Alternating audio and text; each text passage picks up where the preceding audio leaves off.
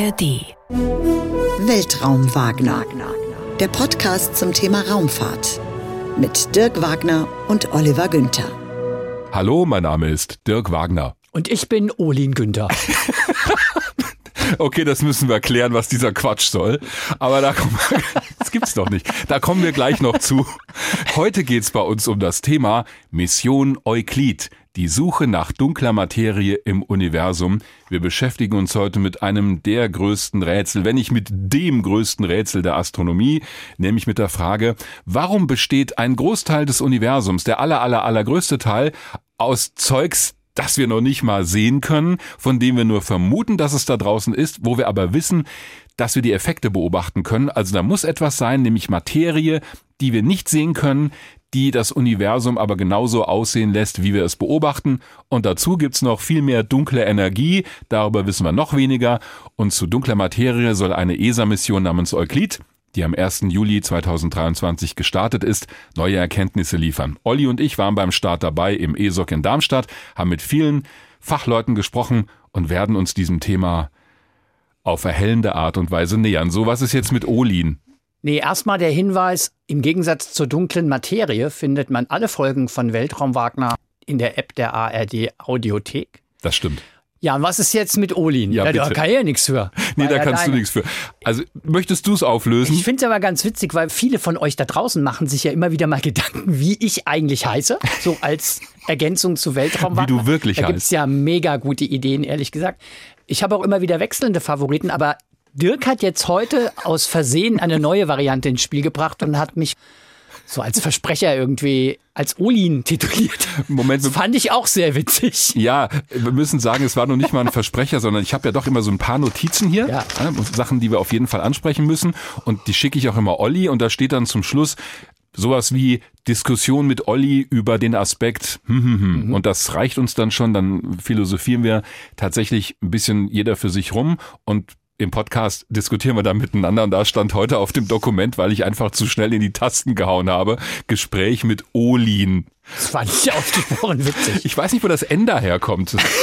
Was weiß Es, es nicht. passt auch gar nicht dahin. Passt nicht. So, Ja. dann lass mich jetzt aber bitte, ich muss den aller, allerplattesten Gag der Welt bringen in diesem Fall. Schau mal, Olli, ich habe hier dunkle Materie mit ins Studio gebracht in dieser Kaffeetasse. Moment. Mm.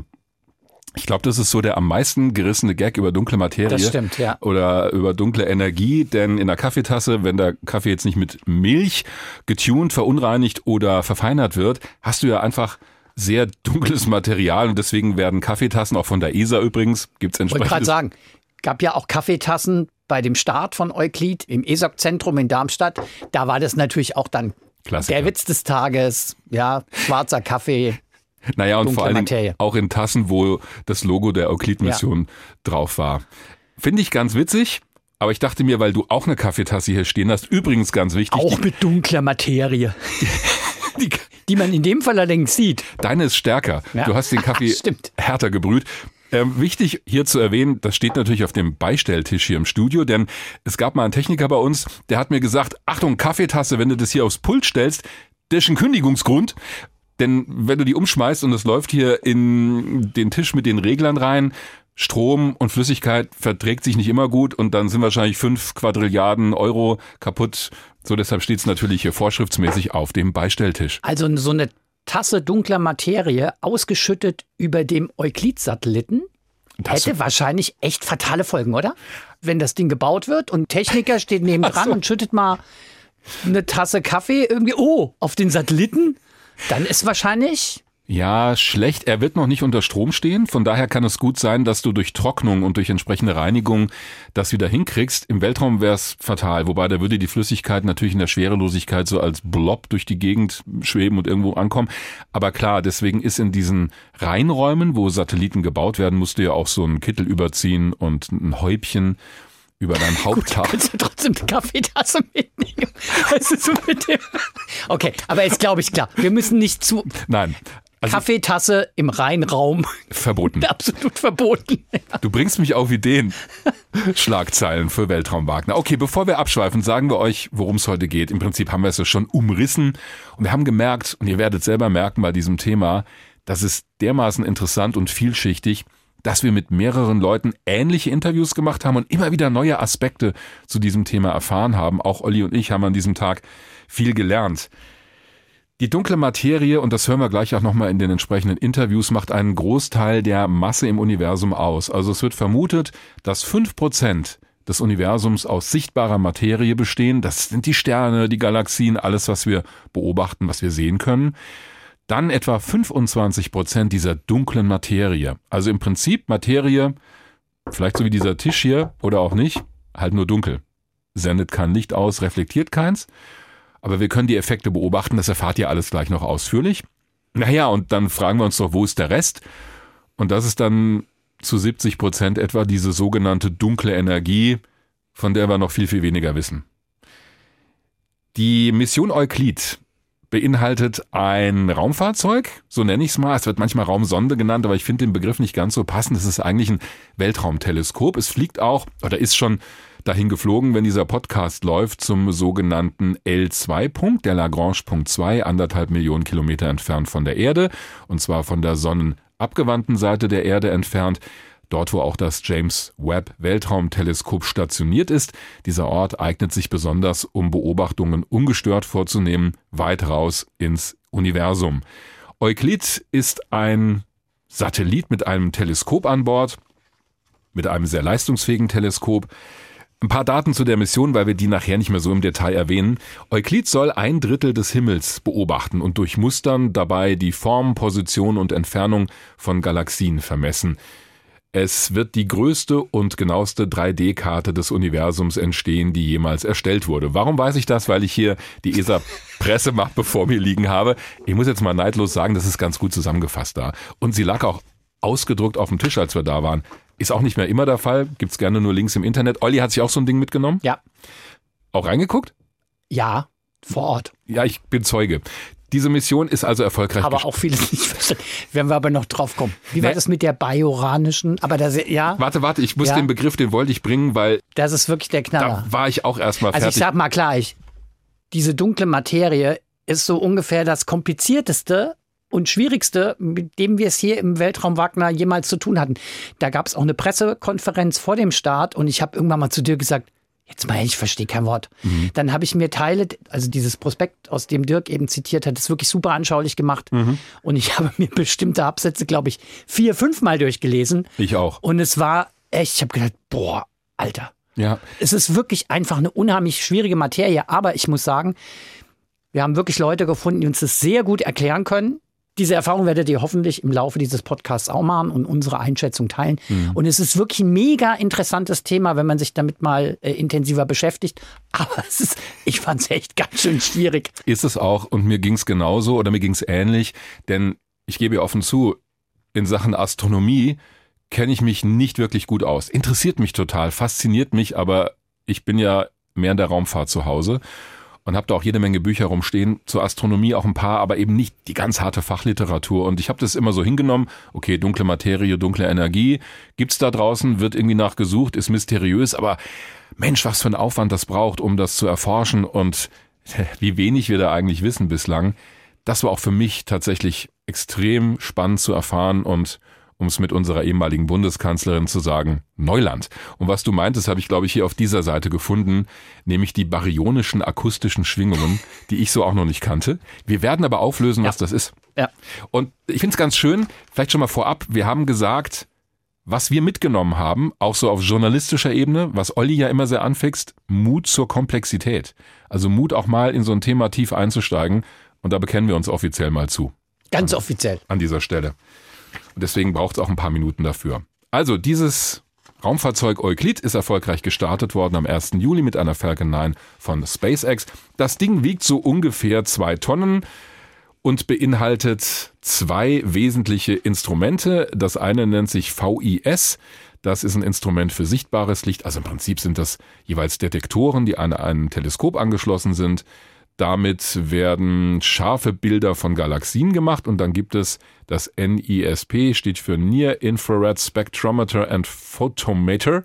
Photometer wahrscheinlich ausgesprochen, also das Nahinfrarotspektrometer und Photometer. Das misst die Helligkeit und Intensität des Lichtes von Galaxien und es wird hier laut ESA das größte Infrarotgesichtsfeld einer Weltraummission haben. Damit soll also so eine 3D-Karte des Universums erstellt werden. Warum und was das mit dunkler Materie zu tun hat, das erfahren wir. Eine Sache noch, die ich immer wieder faszinierend finde. Die Geräte müssen bei Temperaturen betrieben werden von minus 120 Grad bei diesem VIS-Instrument und bei NISP minus 180 Grad.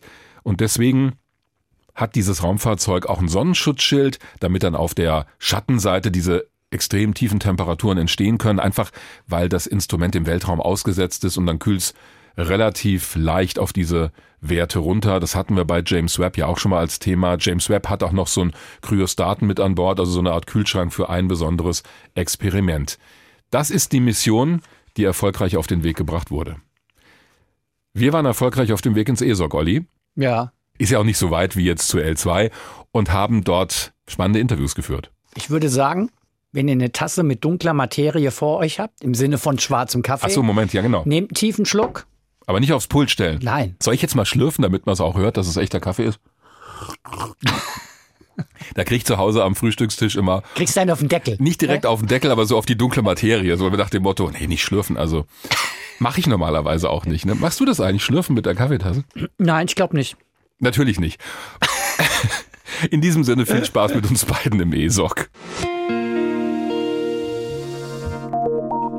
Wenn Euklid erstmal erfolgreich seinen Punkt 1,5 Millionen Kilometer von der Erde entfernt erreicht hat, dann beginnt die eigentliche wissenschaftliche Mission. Erst werden die Geräte ausgemessen, wie das immer bei solchen Raumfahrzeugen passiert. Und dann soll Euklid in den kommenden Jahren Galaxien aufnehmen, deren Positionen vermessen und deren Licht messen im Prinzip, die bis zu 10 Milliarden Lichtjahre entfernt sind. Da entstehen gewaltige Datenmengen und dann beginnt die Arbeit von Elsa Montagnon und ihrem Team im ESAC. Das ist das Zentrum der Europäischen Raumfahrtbehörde ESA für die astronomischen Missionen, wo die wissenschaftlichen Auswertungen beginnen. Und deswegen wollen wir mehr von ihr wissen. Herzlich willkommen, Frau Montagnon. Guten Tag. Es ist immer schön, dass ich willkommen sage, dabei sind wir ja hier im ESOC zu Gast. Ne? Also, das, ja, das, ist so ist eine, schon, Ah, das ist nicht schlimm. Danke. ist so eine Angewohnheit. Also diese Mission fliegt zu L2, diesem Lagrange-Punkt. Warum fliegen Sie nicht in eine Erdumlaufbahn? Warum müssen Sie so weit raus, um diese Beobachtungen zu machen? Das Wichtige für eine Mission wie Euklid ist eine Beobachtung des Universums ungestört. Das ist auch der Grund, warum wir ein, so eine Raumsonde im Weltall schicken und das nicht direkt von der Erde machen. Weil von der Erde ist man gestört von der ganzen Atmosphäre, das ist nicht so gut. Ne? Wenn man eine Sonde im Weltraum schickt, hat man im Fall von Euclid Daten, die viermal besser sind als das, was man auf der Erde aufnehmen kann. Und der Lagrange-Punkt 2 ist extrem gut dafür, weil das ist ein Punkt, wo man einfach alle Lichtquellen, die in der Nähe sind, Sonne, Erde, Mond, in dem Rücken hat und man kann sich schützen und dann ungestört im dunklen Universum gucken. Und Sie haben einen ziemlichen Star dort in der Nähe. Das James Webb Weltraumteleskop fliegt ja auch dort. Ja, wir haben ganz tolle Nachbarn. Also das äh, James Webb äh, Raumfahrtteleskop ist da und wir haben auch unsere Astronomiemission Gaia, die sich auf dem Milky Way fokussiert, aber auch äh, Universumbeobachtungen macht. Also das ist ein sehr berühmter Punkt, eine ganz gute Lage für Astronomiemissionen eigentlich. Auf die Lage kommt es an, sage ich ja immer. Es kommt aber noch auf was anderes an, glaube ich. Und zwar, also wenn ich das richtig verstanden habe, sucht ja Euklid etwas, was man noch gar nicht so richtig kennt und was man noch nicht gesehen hat und eigentlich auch noch nicht ermittelt hat. So, jetzt frage ich Sie ganz offen, Sie haben noch irgendwas Geheimes an Bord dieses Satelliten, um diese dunkle Materie oder diese dunkle Energie zu entdecken, oder? Mal ehrlich. Naja, dunkle Materie heißt, man kann es nicht sehen. Also deswegen heißt es dunkel. Wir müssen einen extrem großen Teil vom Himmel beobachten und diese Galaxienverteilung, Position, Bewegung und so weiter ganz, ganz scharf und genau messen, dass man dann dadurch die Natur und die Verteilung von dieser dunklen Materie ableiten kann. Also das ist keine direkte Messung von der dunklen Materie. Das wird abgeleitet von den Bildern von den Galaxien, die wir sehen. Wichtiger Punkt, also diese dunkle Materie wird Euklid auch nicht sehen. Das ist nicht der Sinn und Zweck, irgendwie mit einem besonderen Gerät was zu sehen, was man bisher nicht gesehen hat, sondern man versucht anders daran zu gehen, indem sie was messen. Genau. Also wir messen ganz genau existierende Lichtquellen über einen Zeitraum von 10 Milliarden Jahren. Das ist diese Entwicklung vom Kosmos. Also nicht die ganze Entwicklung vom Kosmos, eigentlich das Big Bang war so 13 Milliarden Jahren. Also wir fangen ein bisschen später an mit Euklid und wir messen diese Lichtquellen ganz genau. Also das ist die Verteilung im Raum und in Zeit. Und dadurch können wir ableiten, wo die dunkle Materie sich befinden könnte und was die Natur von dieser Materie und die dunkle Energie, die die Ausweitung vom Universum antreibt, woraus das bestehen könnte. Also wir versuchen das abzugrenzen, was das ist, so diese Charakteristiken von dieser dunkle Energie und Materie zu verstehen. Eigentlich Detektivarbeit. Ja, kann man so sagen. Und Sie versuchen eigentlich, wenn ich es richtig verstehe, die Wirkung durch Datenanalyse zu erfassen, die Wirkung nachzuweisen, um somit auf die Kraft zu kommen, die halt diese Wirkung zur Folge hat. Genau, ja. Deswegen müssen Sie auch eine ganze Weile den Himmel abscannen, damit Sie diese ganzen Daten überhaupt sammeln können. Und da bin ich auf eine Zahl gestoßen, auch in Ihrem Vortrag. Diese Mission sammelt, und das muss ich wirklich ablesen, 170 Petabyte an Daten. Ich kannte den Begriff gar nicht. Das sind 170 Millionen Gigabyte. Ja, also das sind eigentlich Bits, aber. Achso, Bits, okay. Ja, ja. ja, gut, das ist dann ein bisschen. Moment, ist es mehr oder weniger? Ein Byte sind 8 Bits. Ja, stimmt. Ja, aber okay, Faktor 8. Ist in Ordnung. Es bleibt viele Zeros, also viele Nulls. Ja, das ist eine riesen Datenmenge. Allerdings sind diese 170 Petabits von Daten die Gesamtdaten, die notwendig sind, um die Wissenschaft zu erfassen das sind nicht nur die Bilder vom Satellit, sondern das sind auch darunter die Simulationen, die das Euclid-Konsortium machen muss. Also zum Beispiel, die simulieren das ganze Universum, um zu vorhersagen, was man beobachten wird und ihre Modelle zu testen. Ah, hier auf der Erde, das sind also nicht Daten von der Mission, sondern Modelle. Nicht nur, nicht nur. Ja, okay. Das ist das Gesamtdatenschatz, was notwendig ist, um die Wissenschaft zu machen, sind diese 170 Petabits. Und dann draus kriegen wir ungefähr 21 Petabits von wissenschaftlicher Ergebnis. Also das bleibt sehr viel. Ich muss Ihnen was verraten. Als Sie vorhin in Ihrem Vortrag diese Zahl genannt haben mit diesen 170 Petabits, da hat er neben mir gesagt, 170 Petabits. Musst du dir mal vorstellen, so eine Menge. Und ich habe, Hä? ja, ich stehe dazu. Weil ich keine Vorstellung habe, wie viel das wirklich ist. Mhm. Ich habe aus Dirks Reaktion entnommen, offensichtlich sehr viel. Ja. Können Sie mir mal so eine Vorstellung geben? Gibt es einen Vergleich, der ihm im Kopf ist, damit man mal so eine Vorstellung hat, was hat so ein Petabit oder es ist sehr viel ja. und ich finde das verständlich, dass man sich nicht vorstellen kann, wie viel das ist. Also ich habe in Vorbereitung für heute gelesen, Euklid wird viermal die Datenmenge von Gaia geben, zum Beispiel. Also das okay. kann man ein bisschen vergleichen.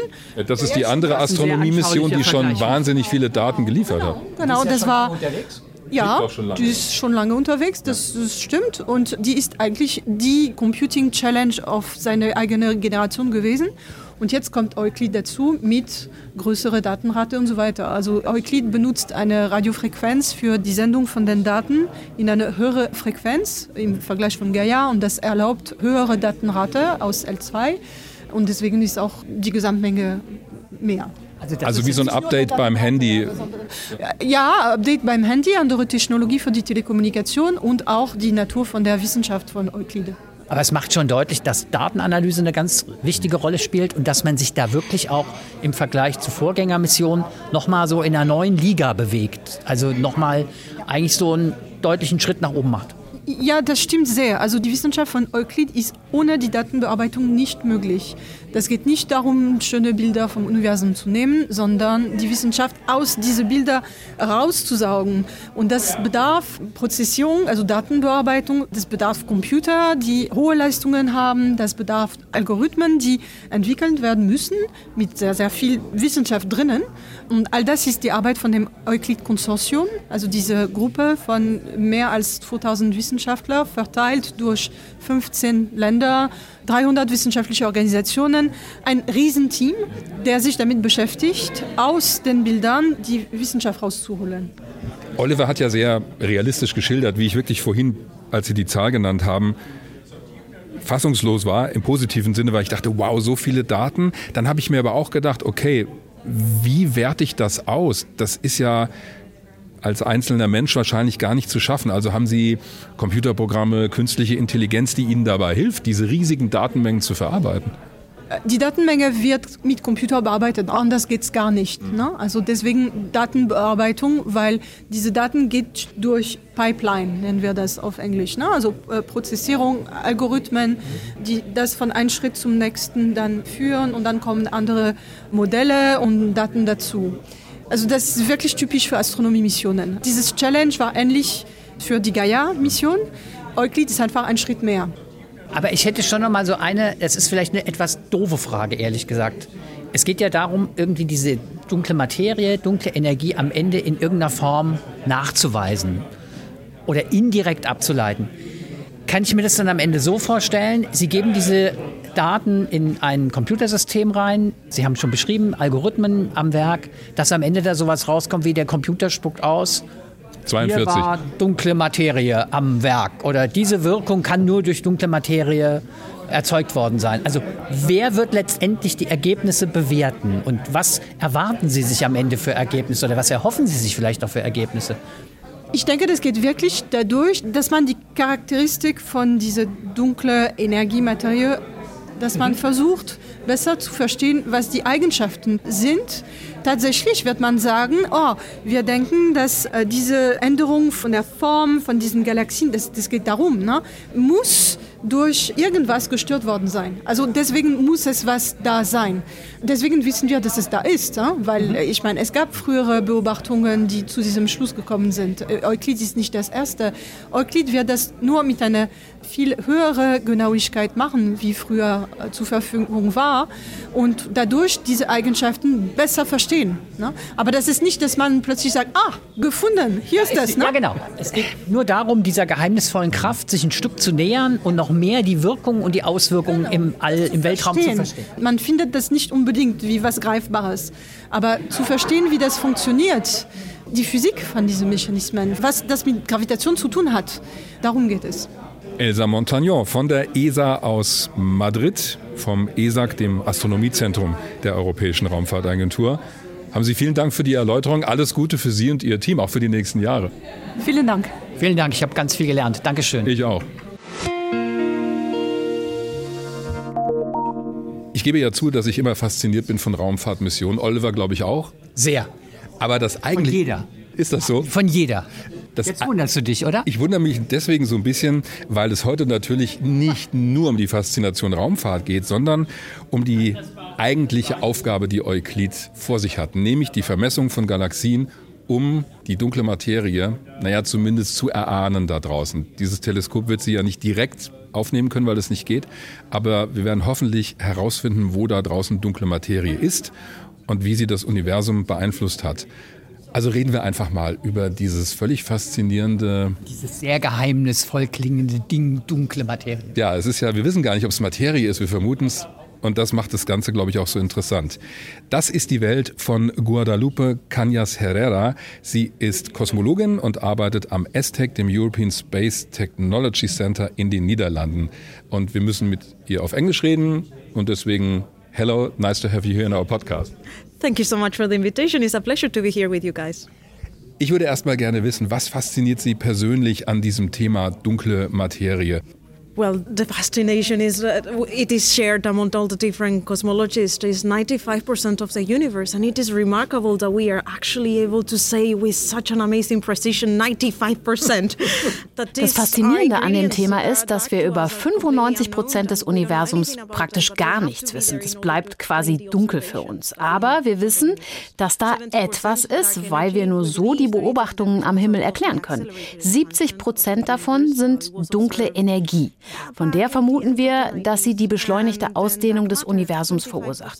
Die dunkle Materie macht die anderen 25 Prozent aus. Die kennen wir ein bisschen besser, denn die wurde schon in den 1920er Jahren entdeckt, als die Bewegung von Galaxien genau beobachtet wurde und klar wurde, da draußen muss noch etwas anderes sein. Später wurde das durch weitere Beobachtungen bestätigt, aber eigentlich wissen wir darüber auch praktisch nichts.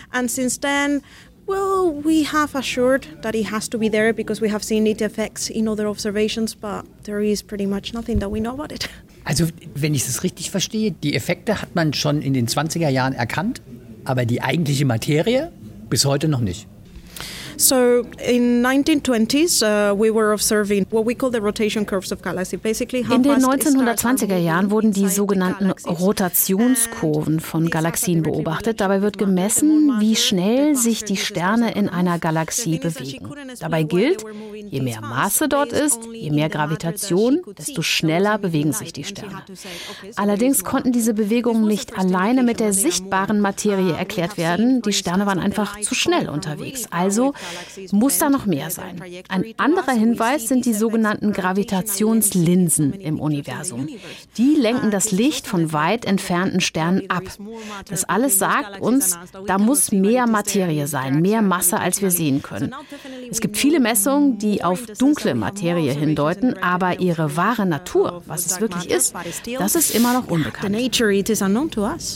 Können wir uns dunkle Materie vielleicht vorstellen wie den Gast auf einer Party, der sich so eine Art Tarnumhang umgeworfen hat? Wir wissen, er ist da, aber wir sehen ihn nicht. So ist es sort of. Wow. Ja, findest du gut, ne? Ich bin beeindruckt. Yeah, so of course we learn to trust what we can actually see because this is the way that we've been educated and this is the way that we Ja, wir haben gelernt, unseren Beobachtungen und Messungen zu vertrauen. So funktioniert Wissenschaft schon seit Jahrhunderten. Wir sehen also im Universum die Auswirkungen von etwas, das Gravitation erzeugt, Anziehungskraft, aber wir sehen die Quelle nicht. Wir sehen nicht, was das verursacht. Das war ein großes Rätsel. Wissen wir denn überhaupt, wie Gravitation funktioniert? Vielleicht funktioniert sie ja ganz anders, als wir gedacht haben. Aber auch so eine neue Theorie der Gravitation würde nicht alle Beobachtungen erklären. Die Schlussfolgerung, die am nächsten liegt, lautet also, da draußen muss noch etwas anderes sein. Eine Form von Materie, die sich verhält wie normale Materie, die aber kein Licht aussendet oder reflektiert die also überhaupt nicht mit Licht interagiert but it doesn't interact with light. Was ist der Unterschied eigentlich zwischen dunkler Materie und dunkler Energie? Weil beides wird immer so in einem Atemzug genannt, aber es sind ja zwei verschiedene Dinge offensichtlich. This is one of the poorest decisions of language ever, I have to say. Um, the name dark matter is pretty clear in the sense, as I said, it has to be some kind of matter, but it doesn't interact with light. We cannot also ich finde, dunkle Energie, das ist wirklich eine der schlechtesten Wortschöpfungen überhaupt. Der Begriff dunkle Materie, der ist dagegen ziemlich klar. Das beschreibt eine Form von Materie, die da ist, die aber kein Licht aussendet. Also ist sie dunkel. Aber dunkle Energie? Da wurde in den 1970er Jahren etwas entdeckt, das dafür sorgt, dass sich unser Universum immer schneller ausdehnt. Das hat alle Fachleute Leute vollkommen überrascht. Wie sollen wir das nur erklären? Die erste Vermutung war, hm, vielleicht sind ja unsere Beobachtungen fehlerhaft. Aber die wurden von anderen Forschern bestätigt. Es war alles richtig. Also wurde gesagt, da muss es eine Form von Energie geben, die für diese schnellere Ausdehnung sorgt, die das Ganze antreibt. Wir wissen nicht, was das ist. Oh ja, dann nennen wir das mal eben dunkle Energie. So kam es dazu. Expansion of the universe to go faster than we envisioned. We don't know what it is. Oh yeah, dark, dark energy. This is how it came up, basically. Für mich klingt das so ein bisschen wie Raumschiff Enterprise. Wir haben so etwas, das ist Antigravitation. Well, this was one of the first uh, things. Okay, so uh, we see that the universe is expanding, is expanding faster than we envision. Now, let's calculate how much of this unknown substance it has to be there so that we can explain how fast the expansion is taking place. Wir sehen, dass sich das Universum schneller ausdehnt als gedacht. Dann lass uns doch mal berechnen, wie viel Energie vorhanden sein muss, um das zu erklären. Dann kam der Gedanke dazu, nun ja, wenn sich das Universum ausdehnt, entsteht ja immer mehr Raum, der leer ist, immer mehr Vakuum. Also, vielleicht ist diese Energie im Vakuum des Universums selbst vorhanden. Vielleicht treibt das Vakuum selbst die Ausdehnung voran. Das alles passt aber nicht zusammen, etwa mit der Partikelphysik und anderen Bereichen der Wissenschaft. Wir haben da noch keine universelle Theorie, die alles erklärt. Das ist der Grund, warum uns das dermaßen erstaunt und verwirrt. Also müssen wir diese Ausdehnung des Universums erstmal besser verstehen. It's like it couldn't be that easy, could it? So, yeah, this is why we are so puzzling and this is why we need to understand this acceleration better. Ich habe im Vorfeld dieser Podcast-Folge eine Aussage von Liza Randall gelesen, einer ganz bekannten US-amerikanischen Astrophysikerin, und die hat dunkle Materie verglichen und dunkle Energie mit Liebe. Man kann es nicht sehen, man kann es nicht riechen, man kann es nicht messen, aber es ist da. I think it's a beautiful analogy in some sense. We are in the moment of what we call modern cosmology. We are doing precision. Das ist ein sehr schöner Vergleich. Wir befinden uns gerade in der Ära der modernen Kosmologie. Wir können sehr genau vermessen, was im Universum passiert. Darin sind wir richtig gut geworden. Wir haben jahrhundertelang Daten gesammelt und den Himmel beobachtet. Und jetzt wissen wir, das sind ja nur 5% des Universums, die wir da gesehen haben. Der Rest ist dunkel und für uns unbekannt. Davon sollten wir uns aber nicht entmutigen lassen und weitermachen. Wir Kosmologen wollen nun mal wissen, was diese dunklen Bestandteile des Universums wirklich sind. We need to keep up, we need to be working because for us cosmologists, physicists, it is not enough that we have an amazing precision in the percentage. We want to know what those dark ingredients are. So do we. Vielen Dank, Guadalupe Cañas Herrera. Sie ist Kosmologin bei der ESA im ESTEC in den Niederlanden. Thank you very much. Vielen herzlichen Dank. Ja, danke schön. Wir haben schon wahnsinnig viel erfahren über dunkle Materie, dunkle Energie, die Art und Weise, wie dieses Teleskop Euklid oder Euclid auf Englisch danach suchen wird, beziehungsweise nach den Auswirkungen dieser dunklen Materie, weil auch das haben wir ja gerade gehört. Wenn wir ehrlich sind, eigentlich haben wir keine so große Ahnung, was das genau ist. Wir können es noch nicht mal sehen. Wir wissen nur, da ist irgendwas.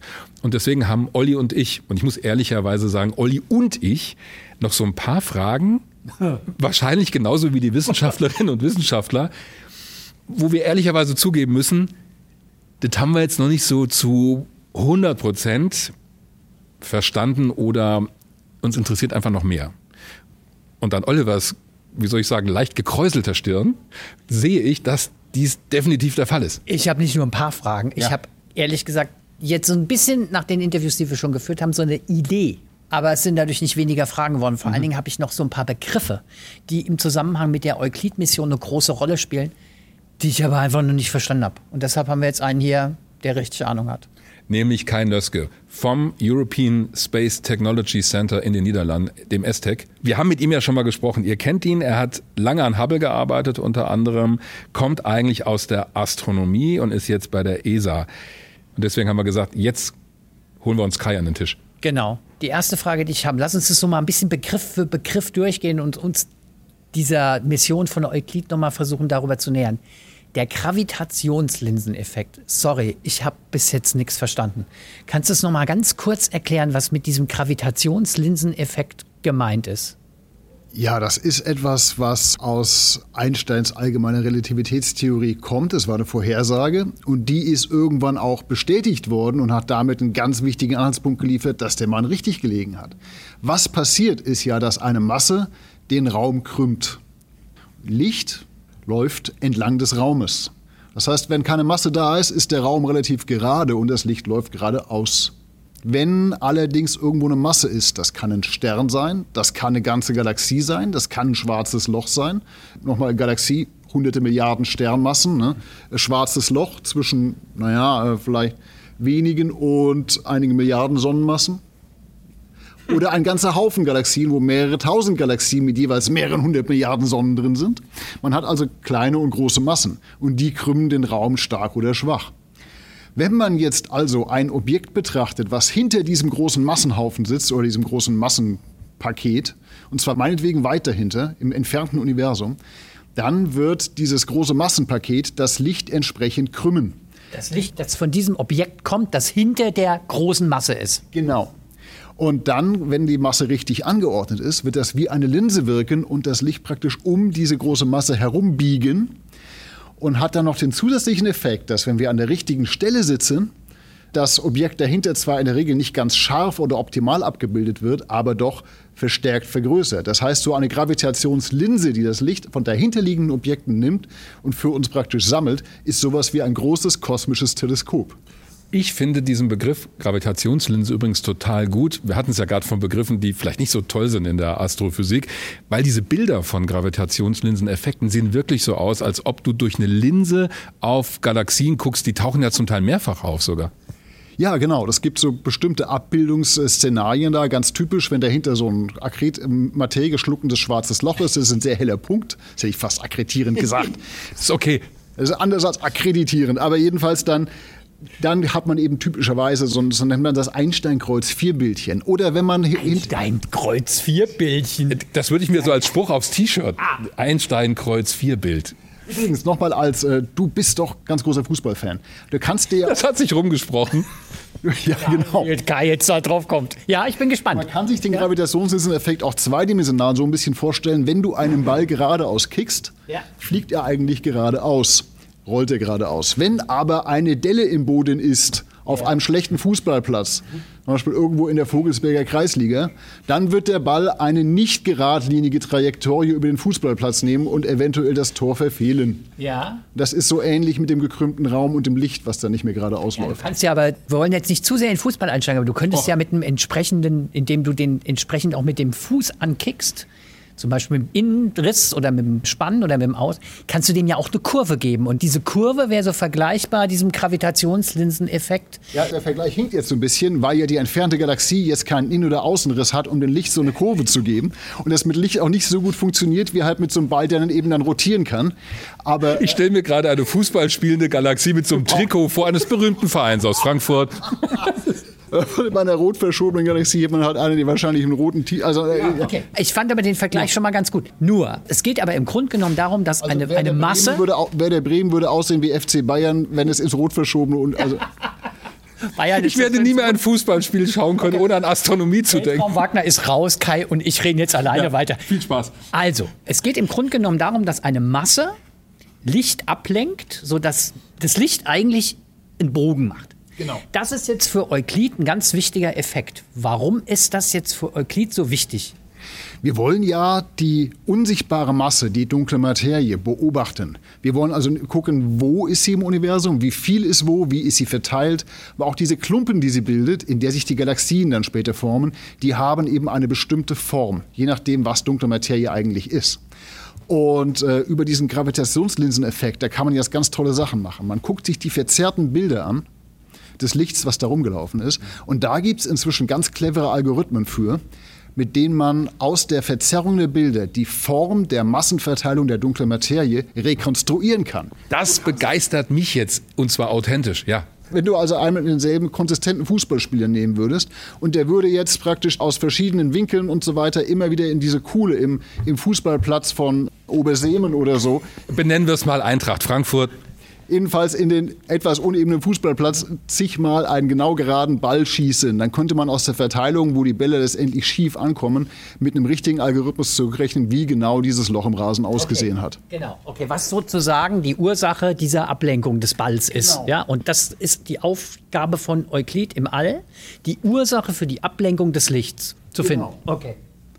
Aber wir haben noch einen Begriff gefunden. Also mit den Gravitationslinsen, da kann ich tatsächlich ziemlich schnell was anfangen. Ich jetzt übrigens auch. Das ist auch ein Bild, das tatsächlich gut passt, was ich echt faszinierend finde, dass wir im Prinzip, Kai, wenn ich dich richtig verstanden habe, uns eine Vorstellung davon machen können, vielleicht sogar eine Grafik anfertigen können, wie diese Linse aussieht. Ja, man kann sogar die dreidimensionale Massenverteilung dieser Linse zurückrechnen. Das kann man zum Beispiel bei einem sogenannten Galaxienhaufen, das sind diese großen Dinger, wo hunderte, tausend Galaxien durcheinander fliegen, ne? da kann man das auch direkt vergleichen. Man kann aus der Gravitationslinsenwirkung rechnen, wie muss denn die Masse da drin verteilt sein, um diese Linse zu machen. Das kann auch eine ganz schräge Massenverteilung sein. Und dann guckt man wirklich mit dem entsprechenden Teleskop hin, mit dem Röntgenteleskop oder so und guckt, wo fliegt denn das Gas rum und wie können wir daraus ablesen, wie die Materie verteilt ist. Und das passt! Es ist unglaublich. Das ist eine ganze Industrie in der Astronomie. Aber wenn ich, nur um das nochmal mit dem Gravitationslinseneffekt zu Ende zu bringen, ich kann diesen Effekt haben, wenn aber nichts da ist, was ich sehe und trotzdem dieser Effekt irgendwie nachweisbar ist, dann muss ich es eigentlich mit dunkler Materie zu tun haben. So funktioniert das eigentlich, ja? Genau, es funktioniert so in der Regel, dass man, äh, wenn man äh, einen Galaxienhaufen und eine Galaxie im Vordergrund hat und weiß, das ist wahrscheinlich die Linse, kann man anschauen, wie viel Masse ist in den Galaxien. Man guckt sich an, wie viel Lichtverzerrung ist da und damit hat man eine Differenz und dann kann man sagen, das ist die dunkle Materie. Dieses Phänomen haben wir verstanden, tatsächlich. Jetzt also authentisch verstanden. Okay, jetzt kommt das zweite Ding. Und das ist ja eine zweite Messung, die Euklid macht. Und da muss ich auch zugeben, ich habe den Begriff gelesen und dachte, den kennst du noch nicht. Und das ist ja schon mal schön, wenn ich merke, hey, da gibt's was in der Raumfahrt, in der Astronomie sowieso. Da gibt's was, was ich echt auch noch nicht kenne. Und zwar, ich lese es vor, oder du besser, weil du bist auch über den Begriff gestolpert. baryonische akustische Schwingungen. Das ist nicht das, was zwischen Olli und mir hin und wieder existiert, Nein. sondern das ist offensichtlich Die Schwingung ein. würde ich auf keinen Fall baryonisch nennen. Die kann man auch nicht beschreiben. Was ist das, Kai, und warum ist es interessant in Bezug auf dunkle Materie? Ich fange jetzt mal mit der Analogie an. Wenn man in einem Tümpel oder sagen wir mal am Strand so einen Wassertümpel hat, wo du einen Schlamm drin hast, der aus Wasser und den schweren Sandkörnchen besteht. Und das schwappt da drin. Ja, dann schwappt alles zusammen mit etwa der gleichen Geschwindigkeit und du machst da drin Wellen und Sand und Wasser machen die gleichen Wellen zusammen. Jetzt geht die Flut zurück und das Wasser versickert ratzfatz im Sand. Die schweren Sandkörner schwappen nicht weiter, die behalten genau die Form bei, die sie im letzten Moment hatten. Kann man auch mit Kaffeesatz machen. Ne? In dem Augenblick, wo das Wasser rauskommt, behält er so sein. Der schwappt doch so, wer noch Filterkaffee kennt. Ne? Ja, ja. Ich okay. habe ja auch schon vorhin die Analogie, Marc McCochen hat gezeigt, dass Kosmologie eigentlich ein Piece of Cake ist. Dazu, ja, dazu kommen wir dringend noch. Ich fand das Aber Beispiel so. so. So ein Floskelschwein oder so? Ja, wir haben so die Floskel. Führen wir ein. Ja. Und wir, wir schweifen beim ab. Sand. Wir bleiben, beim, wir bleiben beim Sand. Der, der, die Welle, die sich zurückzieht, das, genau. das Wasser versickert und damit der Träger dieser Schwingungen ist dann weg und die schweren Teilchen der Sand bleibt zurück. So, jetzt gehen wir ins junge Universum. Das war am Anfang mal sehr heiß. Das heißt, wir hatten ein Plasma, wir hatten keine Atome, sondern alle Teilchen. Die Protonen, die Neutronen, das sind die schweren Teilchen. Und dann die leichten Teilchen, die Elektronen und die Photonen, die Lichtteilchen, haben praktisch so eine Suppe gebildet. Die hat eine sehr schnelle Schwappgeschwindigkeit gehabt. Ja, die Teilchen waren frei, und es wurde Energie übertragen durch elektromagnetische Wechselwirkungen, durch Lichtteilchen und so weiter. Es gab dann sogenannte Plasmawellen. Man kann sich das so vorstellen wie diese wasserschwere Teilchenmischung. Es war auch wahnsinnig heiß, oder in diesem mhm. Plasma? Genau, das war sehr heiß und das blieb auch so lange heiß und nun wissen wir ja schon, haben wir vielleicht vorher schon besprochen, dass das Universum nach dem Urknall nicht ganz ebenmäßig war. Es gab ja kleine Unebenheiten, und zwar dichte Unebenheiten im Bereich 100.000stel. Also ein Stück Universum hat 100.000 Teilchen, das Stück daneben 99.999, das Stück daneben 100.001. Und das hat aber gereicht, dass wir auch da schon wieder Unterschiede hatten, also sogenannte Gravitations- Potentialtöpfe. Das, ich finde den Topf sehr anschaulich, Super, ja. weil diese heiße Plasmasuppe, das ist ja sichtbare Materie, die sah also, oh, da ist ja Gravitation, da schwapp ich mal eben rein. Aber was passiert mit so einem Plasma? Das ist ja so ein Gas im Grunde, das merkt irgendwann, es schwappt rein, wird dadurch komprimiert und heißer. Und wie so ein Spannfedereffekt schwappt das dann wieder raus. Mhm. Und dadurch hast du, wie wenn du einen Stein in Wasser schmeißt, hast du so ausbreitende Wellen. Im Universum halt kugelförmig. Ja? Und die breiteten sich auch als sogenannte Plasmawellen aus. Aus diesem Schwappeffekt rein und raus aus den dichteren Gegenden gehabt, in diesem heißen Plasma. Das lief auch munter weiter so und das schwappte mit etwa halber Lichtgeschwindigkeit. Das ist verdammt schnell. Schnell. Schwapp, schwapp. Und äh, allerdings nach, sagen wir mal, 400.000 Jahren, 300.000, 400.000 in diesem Bereich, je nachdem, welches Universum man zugrunde legt, da wurde das Universum durch seine Ausdehnung kalt genug. Und plötzlich fingen die Protonen die Elektronen ein. Da hatten wir den Wasserstoff gemacht. Das heißt, die Elektronen waren weg, die Photonen konnten sich frei ausbreiten, die Lichtteilchen, weil die nicht mehr dauernd gegen freie Elektronen geballert sind. Man nennt das auch die mittlere freie Weglänge. Auch das übrigens eine dichtstehende Verteidigung im Fußball wäre. Ich sehe, diese Parallelen ergeben sich immer wieder. Aber wir sind Irgendwann musste daraus ja Akustik werden ja, oder genau. akustische ja. Schwingung werden, wir, ja? Wir hatten die akustischen Schwingungen bis zu diesem Augenblick, mhm. in den Plasmawellen. In dem Augenblick, wo das Universum nach etwa 400.000 Jahren kalt genug war, und das Plasma kein Plasma mehr war, sondern wir neutrale Atome hatten, hatten wir praktisch das schnell fließende Wasser in dieser Schwapp-Analogie entzogen und nur die schweren Teilchen, die, die sogenannte Baryonen, also das ist die sichtbare schwere Materie, Neutronen, Protonen und die mit ihnen eingefallenen Elektronen, die blieben dann zurück. Und die haben praktisch überhaupt keine Schallausbreitung mehr. Die froren an der Stelle praktisch ein, weil dieses Trägerplasma nicht mehr da war, was sie schwappen ließ. Ich wollte gerade fragen, ist das im Prinzip wie wenn du so einen Film hast und dann friert das Bild ein? Können wir das so ungefähr vergleichen? So kann man das vergleichen. Ja. In dem Augenblick hast du also praktisch eine Standardgröße festgelegt. Diese Kreise, die zeichneten genau nach, wie diese Schwingungen ausgesehen haben. Daraus hat man also eine Standardgrößenverteilung. Die bewegten sich dann auch nicht mehr. Weil, wie gesagt, dieses Trägermedium, das sie Teil des Plasmas war, nicht mehr da war. Die waren, wenn du so willst, fast stationäre Atome. Und haben damit natürlich dichtere Regionen erzeugt, wo mehr Materie war. Jetzt hat sich natürlich da, wo mehr Materie war, auch schneller Galaxien gebildet. Da war es dichter. Das heißt, man hat im Grunde solche Blasen. Wenn man einen Schnitt durchs Universum, wir wissen, wir gucken auf eine Seifenblase oder eine Kugel von der Seite drauf, sieht die aus wie ein Kreis, wie ein Ring. Die waren jetzt allerdings nicht ganz stationär. Also im Grunde kann man sagen, würde man dahin zurückgucken, würde man jetzt Circles in the Sky sehen. Gibt es da nicht irgend so Bild, äh, Lied? Ja, ich glaube, war das Lucy in the Sky with Diamonds? Ja, ich glaube. Ja. Mein Gott, ist das lange her.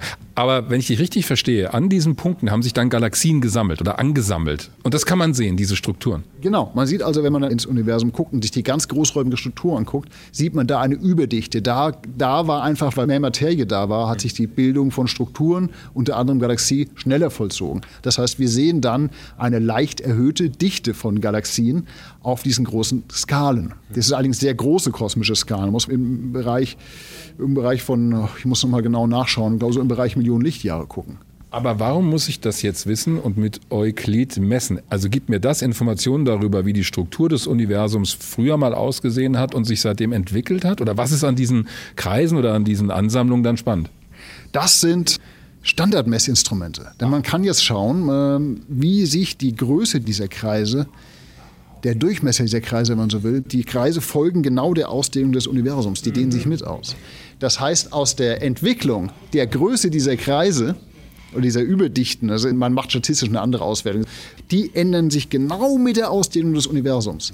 Das heißt, man kann da ganz genau nachverfolgen, wie das Universum sich im Laufe seiner Geschichte ausgedehnt hat. Finde ich völlig verrückt, wie jemand auf sowas kommt, das zu nehmen als Maß für die Ausdehnung des Universums. Da bin ich authentisch platt. Aber jetzt musst du mir noch helfen.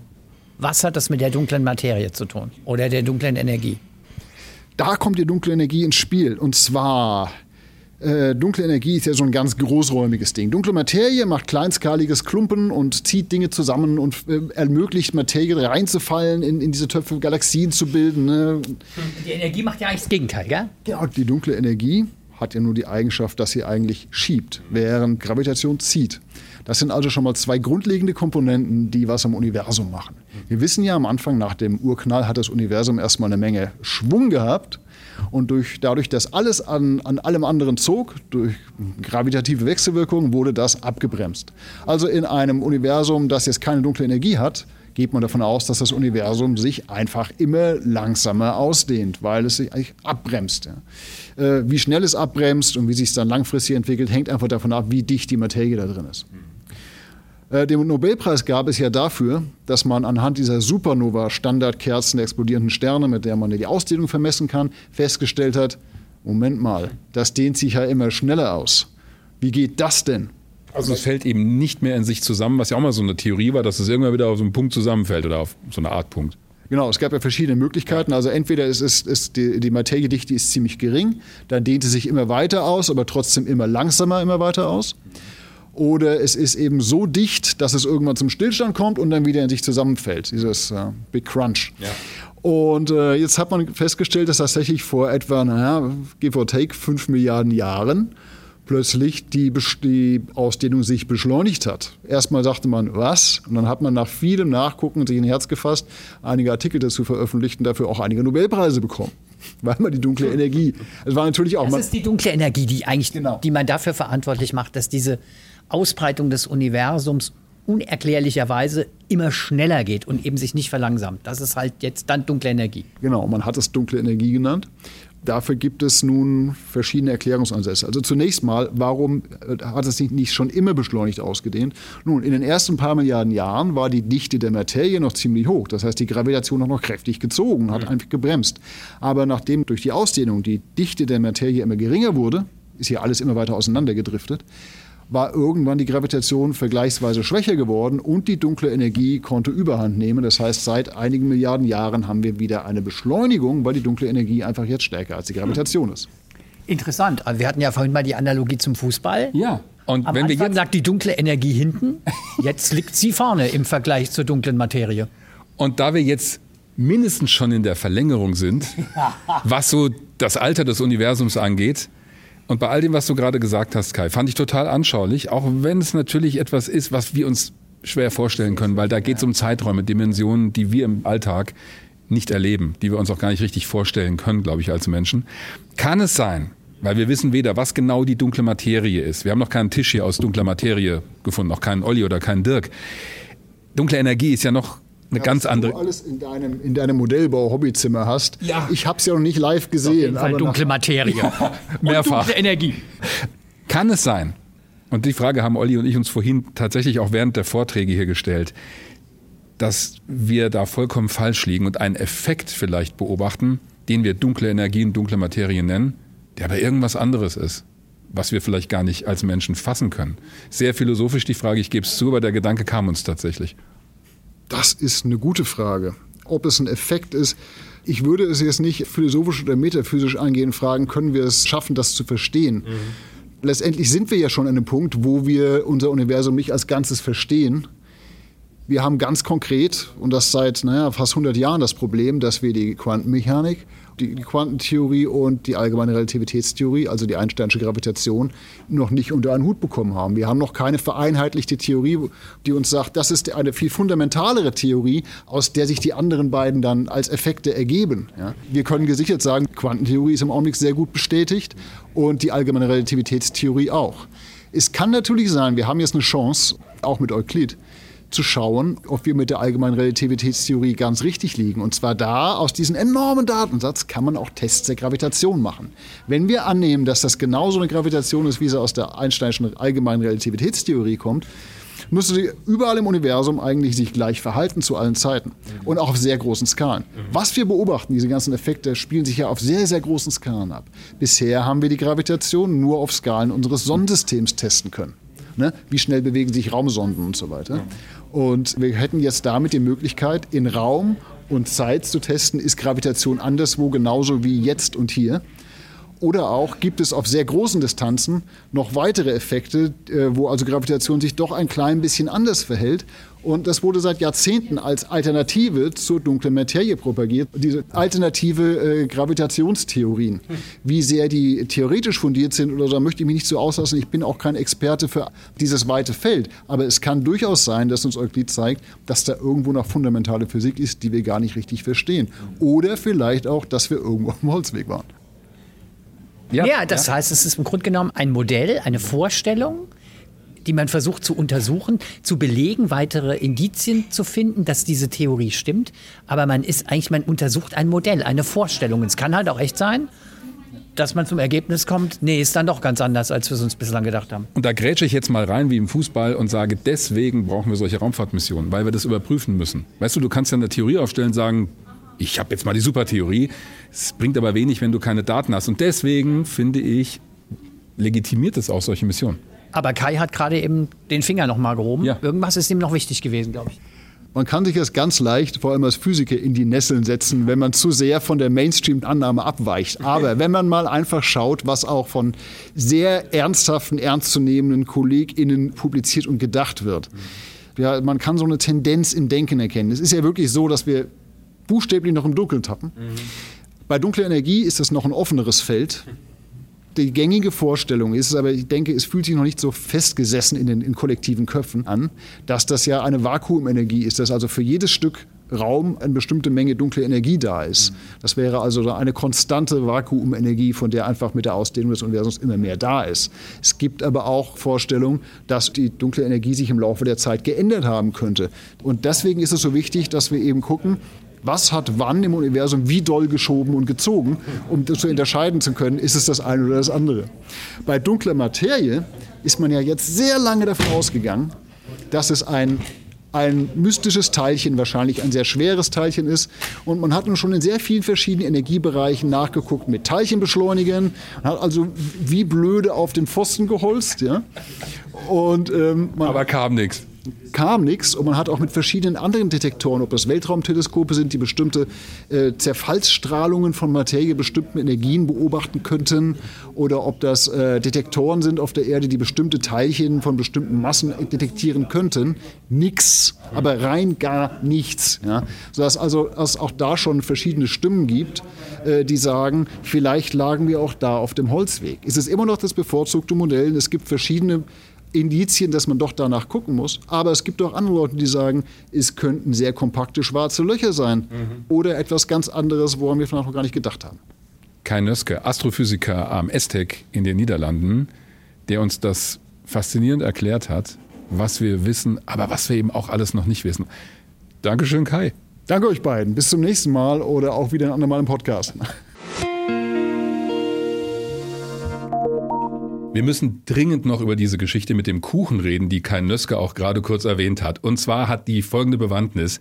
Als vorhin hier im Presseraum erklärt wurde, was eigentlich Euklid erforschen soll und wie das Universum sich mal ausgedehnt hat, da hat Mark McCochran, er ist der Chef-Wissenschaftsberater der ESA für die Bereiche Wissenschaft und Exploration, kennt ihr aus unserem Podcast, ein tolles Beispiel auf der Bühne gebracht und zwar hatte er zwei selbstgebackene Kuchen dabei mit Rosinen drin.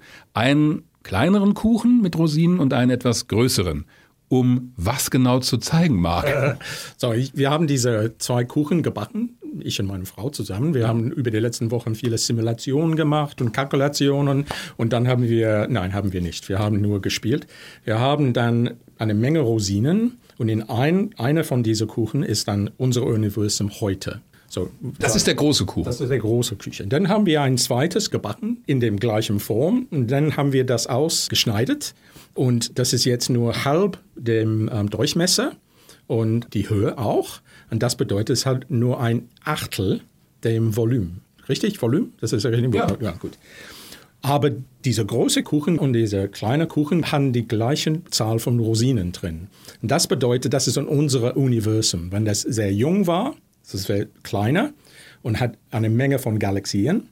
Heute ist das zweimal größer geworden, sozusagen. Natürlich war viel, viel kleiner. Sie, sie sind nur zwei Punkte auf der ganzen Geschichte unseres Universum. Aber die Galaxien dann sind viel weiter voneinander in dieser großen Kuche, weil unser Space-Time, unser Universum ist ausgedehnt. Aber die Galaxien, sie dehnen aus nicht. Sie sind die gleichen Größe jetzt weil die Galaxien haben viel Schwerkraft und das ist eine Verbindung sozusagen.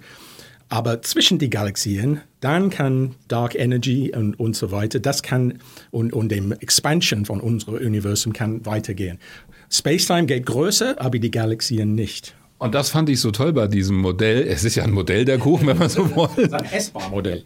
Ja, ein essbares Modell ist sogar nachhaltig, also kann äh, rückstandsfrei entsorgt werden.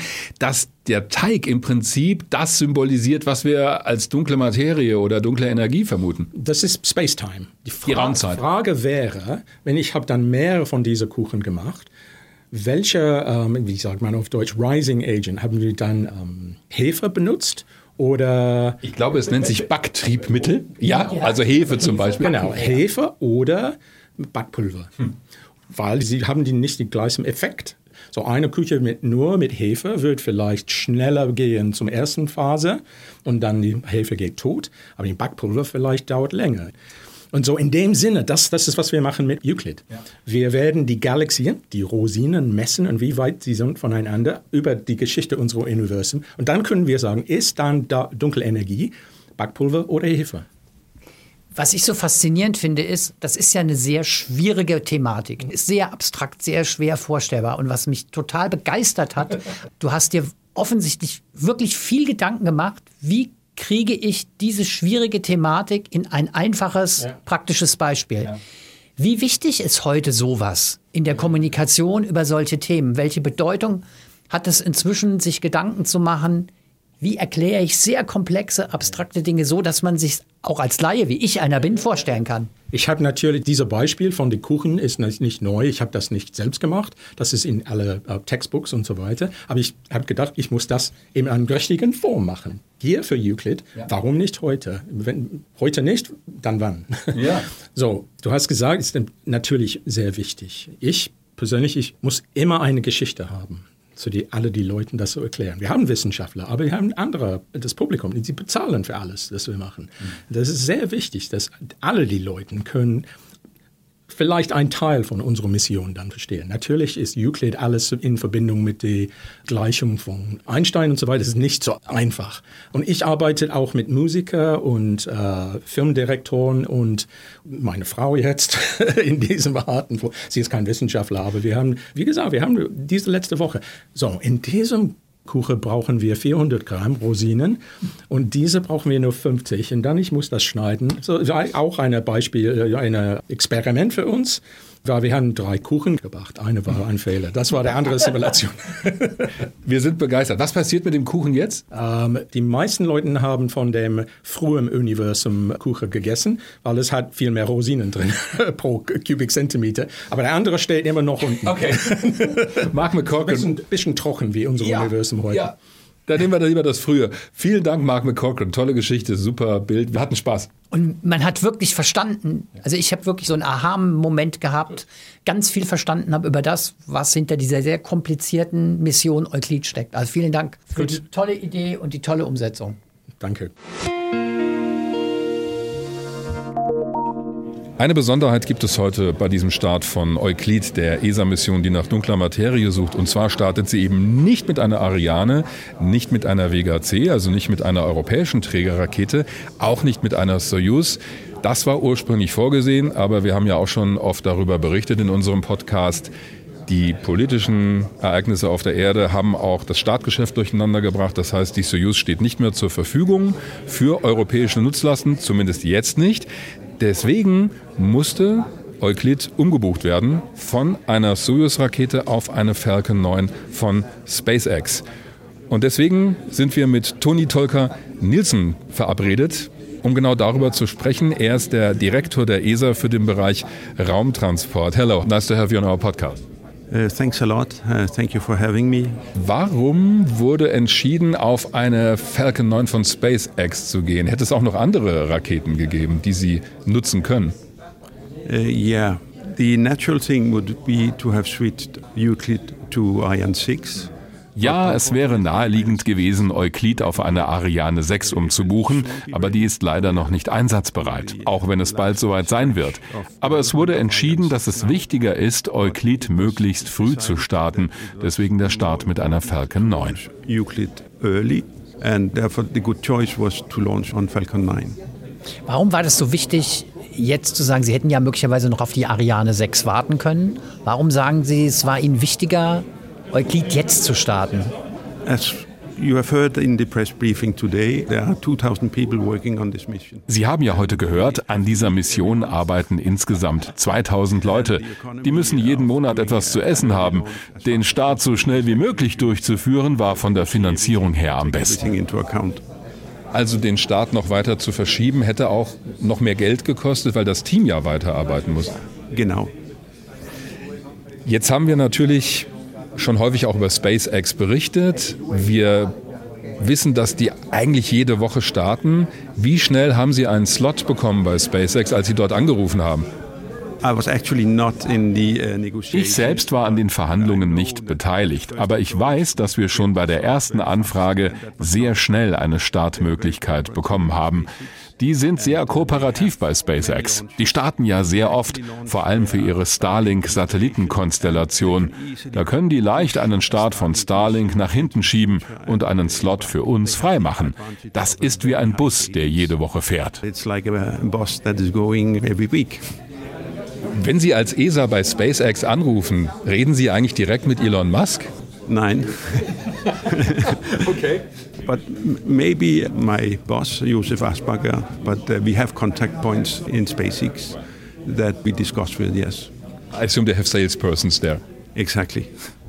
Jetzt ist es ja so gewesen, Sie haben gesagt, Sie wären lieber mit einer Ariane 6 geflogen, also mit der europäischen Rakete. Der Plan war ja erstmal mit einer Soyuz-Rakete zu fliegen. Das hat wegen dem Ukraine-Krieg, die Kooperation mit Russland eingestellt worden. Jetzt könnte ich mir vorstellen, Stichwort Geld, dass SpaceX gesagt hat, ja, ihr könnt gerne mit uns fliegen, aber das kostet jetzt halt ein bisschen mehr. Sprich, ist die Mission jetzt teurer geworden, als sie ursprünglich geplant war? We are paying a little bit more for the Falcon 9 than the Soyuz. Wir bezahlen für die Falcon 9 etwas mehr als für die Soyuz, die wir von Ariane Space bekommen hätten. Aber es ist nicht viel mehr. Das passt. Wenn ich jetzt einen Koffer nehme, den ich für ein bestimmtes Auto gekauft habe, dass der genau da reinpasst und nehme jetzt ein anderes Auto, um diesen Koffer zu transportieren, dann muss das ja nicht unbedingt passen. Wie ist das bei Euklid? Also können Sie diese Raumsonde, dieses Teleskop einfach von der Soyuz nehmen und auf die Falcon 9 setzen oder musste Euklid irgendwie angepasst werden? Now, when you change from one launcher to another one that is launched from another place, the first the mission becomes different. Wenn Sie von einer Rakete auf eine andere wechseln, die von einem anderen Ort gestartet wird, dann ändert sich zunächst mal die Flugbahn, der Einschusspunkt in die Flugbahn. Das ist wichtig für die Arbeiten hier im ESOC.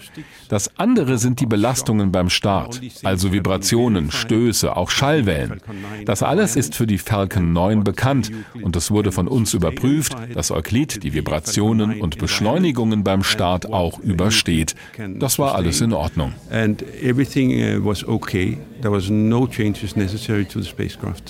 Die Frage, die mir noch einfällt, im Moment kann die ESA nicht mit Soyuz starten, weil die politischen Verhältnisse so sind, wie sie sind. Wir haben immer noch diesen Krieg. Aber ist das für immer so oder können Sie sich vorstellen, in der Zukunft auch wieder mit der Soyuz zu fliegen? Sie haben doch eine Rampe in Kourou.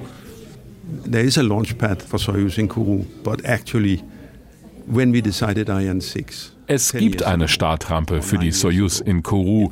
Aber als wir das Ariane 6 Programm beschlossen haben vor neun Jahren, da wurde das auch getan, um die Soyuz überflüssig zu machen. Die Ariane 6 ersetzt also sowohl die Ariane 5 mit der Version, die vier Zusatzraketen hat, als auch die Soyuz, und zwar mit der Version, die zwei Zusatzraketen hat. Wir nennen diese Variante die Ariane 6 II. Das war also immer der Plan. Und jetzt mit der geopolitischen Situation, da wird die Soyuz nicht mehr nach Kourou zurückkehren. We will have very soon Ariane 6 II that was intended to replace Soyuz anyway. Aber weil Sie sagen, es war eigentlich sehr einfach, Euklid umzupacken sozusagen von der Soyuz auf die Falcon 9, das war eigentlich kein Problem. Könnte man noch sagen, warum brauchen wir jetzt eigentlich noch eine Ariane-Rakete? Weil wenn man doch irgendwie mit den SpaceX-Raketen auch super fliegen kann und die offensichtlich ja sehr gut funktionieren, ohne dass man sie umkonfigurieren muss, könnte man auch sagen, wir machen das jetzt immer mit SpaceX, wenn es auch nicht so viel teurer war, wie Sie sagen. No, I think we need an autonomous access to space in Europe. Nein, ich denke, wir brauchen in Europa einen unabhängigen Zugang zum Weltraum. Dabei geht es um unsere Souveränität. Denken Sie an die Situation vor 45 Jahren. Da hatten wir nur amerikanische und russische Raketen.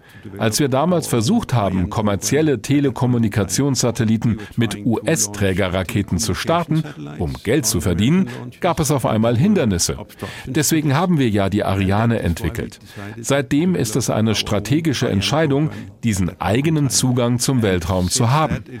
Wenn Sie sich heute die politische Lage in der Welt anschauen, ist dieser Aspekt, unabhängig zu sein, immer wichtiger geworden, auf allen möglichen Gebieten. This need for autonomy has not gone away, yeah? it's even grown. And you see it in all domains. Welche anderen Nutzlasten sind denn im Moment noch bei der ESA auf der Liste, die Sie von einer Soyuz oder von einer anderen Rakete auf SpaceX umbuchen müssen? We have already booked a Falcon 9 for the Hera mission. Wir haben schon eine Falcon 9 für die Hera-Mission zu einem Asteroiden gebucht. Im Moment überlegen wir, zwei Missionen der Galileo-Navigationssatelliten ebenfalls auf die Falcon 9 zu verlagern. Und wir haben jetzt erst unsere Erdbeobachtungsmission EarthCare von einer Vega C auf die Falcon 9 umgebucht. Das sollte es dann aber gewesen sein, weil dann wohl die Ariane 6 und die Vega C wieder einsatzbereit sein werden to a Falcon 9 as well. And that, I believe, is about it. We should be in business with Ariane 6 and Vega C return to flight so that we would hopefully not have to switch more payloads to Falcon 9. Dazu noch eine andere Frage. Stichwort Microlauncher. Es werden ja in Europa im Moment viele Optionen angedacht in Richtung Microlauncher, sodass man da ja auch eine Form von Autonomie hätte. Man hätte also sozusagen Raketen, die von Europa aus auch Satelliten ins All bringen könnten mit Microlauncher. Ist das für Sie eine Option, möglicherweise auch eine Option für die Zukunft, die die ESA stärker nutzen will als bisher? Yes, we are actually very excited about uh, all these micro launchers that are being prepared all around uh, Europe. Ja, wir sind sehr angetan von diesen Micro-Launchern, die in ganz Europa entwickelt werden, in Deutschland, Frankreich, Spanien oder Großbritannien. Wir werden erstmal überprüfen, wie weit die Firmen jeweils sind, wann sie zum ersten Mal starten wollen und werden das dann bewerten, welche also besonders vielversprechend sind. Nach dieser Evaluation wollen wir schon Startverträge vor dem Erstflug abschließen weil wir diese Entwicklung früh fördern wollen. Daraus kann in den 2030er oder 40er Jahren sogar eine sehr neue, schlanke Möglichkeit werden, unseren Zugang zum Weltraum zu sichern. It might even develop into uh, the way of creating our access to space when we are later into the 30th and the 40th. Toni Tolker-Nielsen, der Direktor für den Raumtransport bei der Europäischen Raumfahrtagentur ESA. Vielen Dank fürs Gespräch. Vielen Dank. Und vielen Dank, dass wir die Fragen auf Deutsch stellen konnten. Ja. Herzlichen Dank. Macht die Arbeit leichter.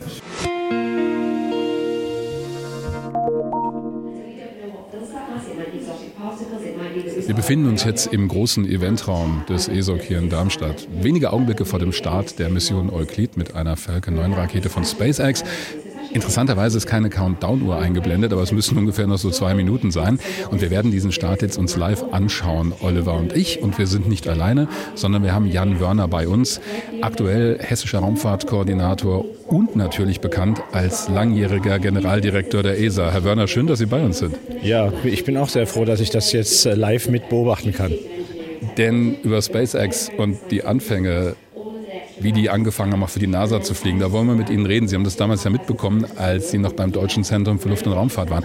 Können Sie uns sagen, wo der Countdown gerade steht? SpaceX blendet das komischerweise gerade nicht ein? Ja, wir haben jetzt noch wenige Minuten, um es genau zu sagen, etwas mehr als eine. Ja. Herr Wörner hat nämlich tatsächlich eine Uhr mitlaufen, die im Moment noch nicht da eingeblendet. Aber es ist blauer Himmel an der Cape Canaveral Air Force Station in Florida.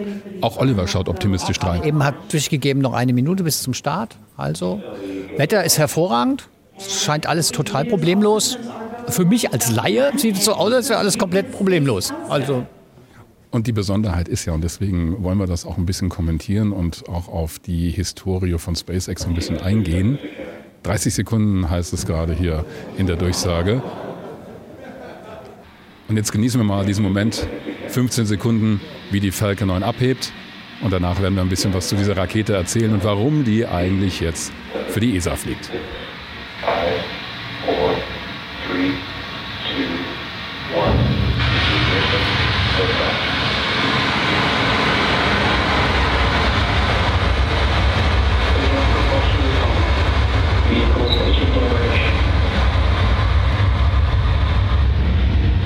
Sie haben auf jeden Fall gute Bassboxen hier im ESOC. Das rumpelt ordentlich. Ja, das Bild wackelt auch, gell, auf dem Monitor. Wahrscheinlich die Erschütterung, die die Kamera durch den Start mitmachen muss. Also ja, ja, ich habe das ja selber mal erlebt beim Shuttle-Start. Gut, da war ein bisschen mehr Energie dahinter, aber du kannst natürlich diese Schallwellen tatsächlich spüren.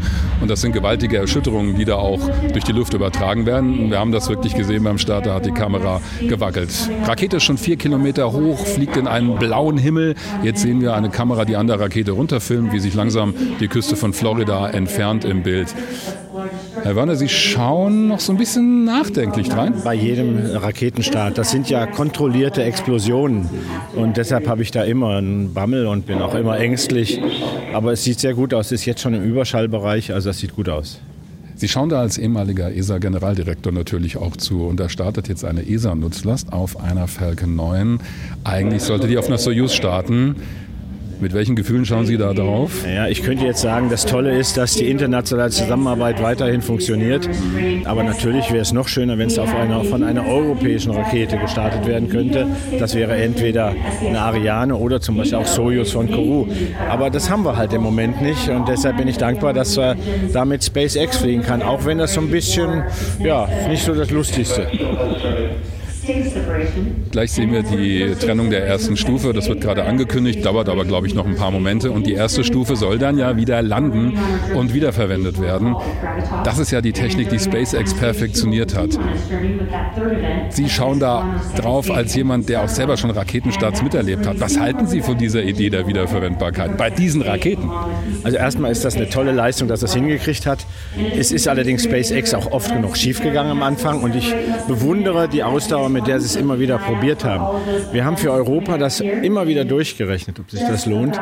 Aber wenn wir nur zehn Starts pro Jahr haben und zehnmal wieder benutzen wollen, dann würden wir nur eine Rakete pro Jahr neu bauen und das ist wirtschaftlich auch nicht tragbar. Also insofern, das ist ein anderer Raketenmarkt in Amerika und deshalb, ja, bewundernswert, dass es äh, immer wieder funktioniert. Aber Sie haben vorhin auf so einen Aspekt hingewiesen, den ich ganz interessant fand. So ein bisschen eine Schattenseite dieser Rakete. Sie ist ziemlich dreckig, wie Sie es vorhin formuliert haben. Warum ist die dreckig? Naja, ganz, ganz kurz um zu erklären, warum hier applaudiert wird. Gerade wurde die erste Stufe abgetrennt. Wir sehen das auch in Live-Kamerabildern aus der Rakete. Also eine Kamera, die an der ersten Stufe sitzt, die jetzt zurückfliegt und wieder landen soll. Das ist ja diese Standardtechnik bei SpaceX. Und die zweite Kamera zeigt uns das Triebwerk der zweiten Stufe, wo hinten die Austrittsdüse auch schon anfängt rot zu leuchten durch die Hitze. Also das sieht wirklich gut aus. Keine Kühlung da ist. Ist ja schon außerhalb der Atmosphäre. Da gibt es keine Kühlung mehr. Ja, das sieht immer spektakulär aus. Und jetzt sehen wir auch gleich, wie diese Stufe landet. Da wird bestimmt auch nochmal applaudiert. Aber Sie waren gerade dabei, was zum Thema Sauberkeit zu sagen. Ja, also wir reden ja heute wirklich bei allen Produkten auch immer um die Frage, ist das sauber? Hier wird Kerosin verbrannt mit Flüssigsauerstoff. Und das ist natürlich CO2-Ausstoß. Das ist ganz klar. Äh, aber es ist nicht so dramatisch im Vergleich zum Beispiel zu einem Jumbojet, der einmal über den Atlantik fliegt. Und wir haben ja viele Jumbojets, die über den Atlantik fliegen and will be recovered by our recovery vessel Doug today. Da haben wir es gehört es gibt ja zwei Möglichkeiten, wie diese erste Stufe wieder geborgen wird, also wo sie landet. Das eine ist, dass sie direkt zum Cape zurückfliegt und dort an Land niedergeht. Und das zweite, und das ist das, was heute passieren wird, dass sie auf einem Schiff landet. Es hängt jeweils davon ab, wie viel Antriebsenergie ich brauche, wie viel Sprit ich verbrauche und wie viel ich da noch übrig habe, um zurück zum Cape zu fliegen. Was SpaceX da macht, diese Wiederverwendbarkeit, das machen die inzwischen ziemlich routiniert. Schauen Sie da auch als überzeugter Europäer so ein bisschen neidisch drauf. Also erstmal gucke ich als Ingenieur dahin mhm. und das ist Bewunderung. Neid ist ja nur eine spezielle Form der Anerkennung. Ja. Also insofern, ich bewundere es erstmal, dass er es geschafft hat und dass äh, SpaceX das jetzt immer schafft. Und mittlerweile sagen die ja auch nicht, wenn sie eine Stufe einer Rakete dann wieder starten, dass das eine gebrauchte Rakete wäre, sondern eine getestete Rakete, weil sie eben schon mindestens einmal erfolgreich geflogen ist. Oliver erlebt, glaube ich, gerade seinen ersten Raketenstart live mit. Jetzt wollen wir es mal nicht übertreiben. Ja gut, zumindest die Übertragung desselbigen. Ich meine, nur weil du jeden Raketenstart zu jeder Uhrzeit verfolgst, ja. Also ich habe tatsächlich schon mal eine Rakete starten sehen. Vor allen Dingen hab, war ich schon vorm Fernseher gesessen, als es dich wahrscheinlich noch gar nicht gab, nämlich bei den ersten Apollo-Mondmissionen. Die habe ich tatsächlich als Grundschuljunge im Fernsehen, war ich sechs Jahre alt, habe ich vorm Fernseher gehockt, nachts, glaube ich, in Deutschland. Hat man zwar kaum was gesehen, Schwarz-Weiß-Fernseher. Also man konnte es eigentlich eher so erahnen, ja, aber da habe ich dir sogar was voraus, würde ich sagen. Da war ich noch in der Planung tatsächlich. Also das stimmt. Ich habe die Apollo-Landung zumindest nicht mehr bewusst mitgekommen. Bei der letzten war gesehen, um mal mein Alter klar hervorzuheben. Also ich merke schon hier, gegen die Herren habe ich schlechte Chancen, was so historische Raumfahrt-Events angeht. Aber wir sehen aktuell auf dem Bildschirm, dass die Rakete, also die zweite Stufe der Falcon 9, schon knapp 100 Kilometer Höhe erreicht hat, befindet sich im Moment so knapp über 90 Kilometer Höhe, fliegt jetzt ja fast parallel zum Erdboden. Wir sehen also den schwarzen Weltraum im Hintergrund, die gekrümmte Kugel der Erde und das alles offensichtlich einwandfrei funktioniert. Und auf dem anderen Bildschirm, das ist gesplittet, sehen wir, wie die erste Stufe sich jetzt auf den Weg Richtung Erde macht zu diesem Schiff Wenn man im Atlantik. Genau hinschaut, stellt man fest, dass die Höhe nicht mehr permanent zunimmt. Das stimmt, das hat mich gerade gewundert. Ich dachte, ob ich das die falsch gelesen habe. Schwung, indem sie ein bisschen sich wieder runterfallen lassen und dann Schwung holen, um in den Orbit zu kommen. Wir müssen uns also keine Sorgen machen, dass die Höhe runtergeht. Oder ist das die Höhe der ersten Stufe? Jetzt sieht man es auf der rechten Bildschirmseite, wo die zweite Stufe ist, da sehen wir gerade die Anzeige nicht, weil die Leute davor sitzen. Da lohnt sich gerade mal hin, weil mich das jetzt interessiert, was da steht. Ah, okay. Die sind auf 166 Kilometer, bleiben aber relativ konstant auf der Höhe. Ah, aber Herr Wörner, ich muss Ihnen recht geben. Da standen eben 166 Kilometer bei der zweiten Stufe und als ich geguckt habe, ging es runter auf 165 Kilometer. Das ist der Punkt. Das ist, die lassen sich noch mal, das ist schon außerhalb der Atmosphäre. Lassen sich so ein bisschen runterfallen und beschleunigen dann. Interessant auch, dass jetzt nicht mehr die erste Stufe gezeigt wird. Das machen die immer so. Das stimmt. Ja. Da ist sie jetzt wieder gesehen. Also kritische Situationen zeigen sie dann nicht. Die ist schon verdammt niedrig, also zehn Kilometer hoch und kommt jetzt mit einem ordentlichen Schmackes da runter. Wie schwierig ist denn das Manöver? Sie gucken da als Ingenieur drauf. Es ist wirklich schwierig. Es, es ist einfach ein Stab, der runterfällt und den müssen Sie jetzt balancieren, dass er in der richtigen Richtung kommt und am Schluss mit der richtigen Geschwindigkeit landet. Sie dürfen nicht vorher zu viel bremsen, dann fällt es dann runter hinterher. Also die haben ja auch ungefähr ein Drittel des Treibstoffs brauchen sie zum Landen. Ne? Ich bin da auch immer wieder fasziniert. Es ist auch ganz ruhig hier im Saal. Die erste Stufe hat jetzt noch eine Entfernung vom Boden von knapp vier Kilometern und hat immer noch knapp 1000 Kilometer Speed. Also es ist echt noch immer mit einer gewaltig hohen Geschwindigkeit unterwegs. Und das Ding soll ja weich landen. Also es soll ja nicht aufschlagen. Langsam bemühen, ja. Aber jetzt zündet es. Jetzt ist, ist das Triebwerk angestellt. Jetzt sehen wir auch unten dieses Boot, das haben wir vorher gar nicht gesehen. Immer noch einen halben Kilometer hoch, 400 Meter, 300 Meter, 200 Meter. Und jetzt wird es langsam eng.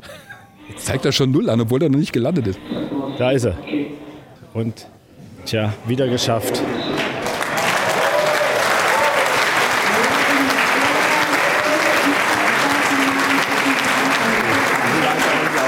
Sie haben gerade selber applaudiert, Herr Wörner. Und das ist nämlich auch so was, was mir immer wieder auffällt. Bei jedem SpaceX-Start wird in dem Livestream gejubelt, bei der Stufentrennung, selbst wenn das Ding auf dem Schiff mal umgefallen ist. Ich meine, das haben wir in der europäischen Raumfahrt irgendwie noch nicht, so diesen Spirit, dass wir jeden Schritt bei so einem Start bejubeln. Also da wird erst gejubelt, wenn der Satellit abgetrennt ist. Sagen wir mal Europa, ja. Okay. Können Sie sagen. Also ich persönlich, wenn ich äh, auch in meiner Verantwortung immer äh, Starts miterlebt habe, ich habe immer gejubelt bei den einzelnen Punkten, nicht immer laut, weil Sie haben recht, in Europa jubelt man eigentlich erst, wenn die Stufe abgetrennt ist, wenn die, der Satellit abgetrennt ist. Das ist so die, die normale Weg. Aber ich habe schon vorher immer. Jetzt ist ein bisschen Pause hier. Da geht es auf der Bühne weiter mit dem Programm, weil die zweite Stufe jetzt erstmal eine Pause macht und dann nochmal zündet, bevor dann Euklid abgetrennt wird und wir das Signal bekommen. Sie waren ja vorher beim Deutschen Zentrum für Luft- und Raumfahrt und haben mitbekommen, wie die NASA angefangen hat, mit SpaceX zu fliegen, also für die Nachschubflüge zur ISS. Also das war so um 2010 rum, wo langsam auch das Shuttle ins Museum gerollt wurde. Wie haben Sie in diese Anfänge mitbekommen, dass die NASA sich auf, also wirklich ein neues System stützt, dass sie sagen, hey, wir zahlen nicht mehr alles, sondern wir kaufen quasi diese Transportdienste ein bei SpaceX, die ja noch gar nicht bewiesen hatten, dass sie das routinemäßig über Jahre können. Also es waren zwei Punkte, wenn ich ganz, äh, und das will ich jetzt nicht als kluger Mensch dastehen, aber ich bin kurz nachdem ich bei DLR angefangen hatte, 2007, zu Elon Musk gefahren nach Los Angeles. Und ich hatte mit mir die Trägerraketenexperten aus Deutschland. Und wir sind da durchgelaufen und die haben alle gesagt, Herr Werner, das wird nie fliegen. Nie fliegen. So baut man keine Raketen. Und sie sind geflogen. Das war das eine, wo ich dachte, ja, ich war damals beeindruckt. Und das zweite war, ich habe ja auch versucht, während meiner Amtszeit im DLR, aber auch bei der ESA, diese Kommerzialisierung sehr ernst zu machen. Und ich habe immer gesagt, wir dürfen nicht mehr, die Agenturen sollen nicht mehr als Förderer auftreten, sondern als Kunden. Meinetwegen als Ankerkunden. Also das hat Elon Musk und NASA haben das perfekt gemacht. Die haben einen Vertrag gemacht, mehrere Jahre im Voraus. Wir liefern. Und dann mussten sie allerdings auch liefern. Das ist vielleicht auch der Unterschied zu anderen Produkten. Und dann haben sie dafür eine Summe Geld gekriegt. Eine gute Summe Geld. Eine gute Summe. Das müssen wir, diesen Paradigmenwechsel, der ist in Deutschland und in Europa noch nicht richtig angekommen. Wenn ich Ihren Gesichtsausdruck richtig interpretiere, würden Sie das aber durchaus gerne sehen? Nicht nur gerne sehen, ich fordere es wirklich, na, ich bin nicht mehr Generaldirektor, aber ich habe es auch als Generaldirektor immer gefordert. Das muss passieren. Die Agenturen müssen sehen, dass sie eine ganz andere Aufgabe haben. Die sind nämlich jetzt also Kunden, die sind Broker, Makler zwischen verschiedenen Ländern und so weiter. Ja, und vielleicht auch Enabler, also Ermöglicher und vor allen Dingen auch Regulator, also dass wir zum Beispiel in Deutschland auch endlich ein Weltraumgesetz brauchen, ist so ein Thema. Solange die zweite Stufe fliegt, machen wir eine kurze Pause und weil es jetzt ein bisschen lauter wird, das Bühnenprogramm geht natürlich weiter. Gehen wir einfach mal vor die Tür, das ist ein bisschen ruhiger, um nochmal mit Herrn Wörner auf seinen Blick zu schauen, wie er diese Mission Euklid eigentlich miterlebt. Denn das ist eine der großen ESA-Wissenschaftsmissionen, anderthalb Milliarden Euro knapp teuer. Ja, gehen wir mal vor die Tür, wo wir wahrscheinlich gleich den Klassiker haben werden, nämlich das Kaffeetassengeklapper. Aber wir gehen hier einfach hinten in die Ecke, das ist total okay. Jetzt haben wir diesen Start gesehen, Herr Wörner, aber der ist natürlich kein Selbstzweck, sondern der bringt eine Nutzlast nach oben, die Mission Euklid. Wie schauen Sie da eigentlich drauf? Ja, ich glaube, es ist ganz wichtig zu verstehen, um was es sich hier handelt. Es handelt sich um eine wirklich wissenschaftliche Mission. Also man sollte nicht erwarten, dass jetzt da oben was entdeckt wird, was uns hier unten auf eine neue Teflonpfanne produziert.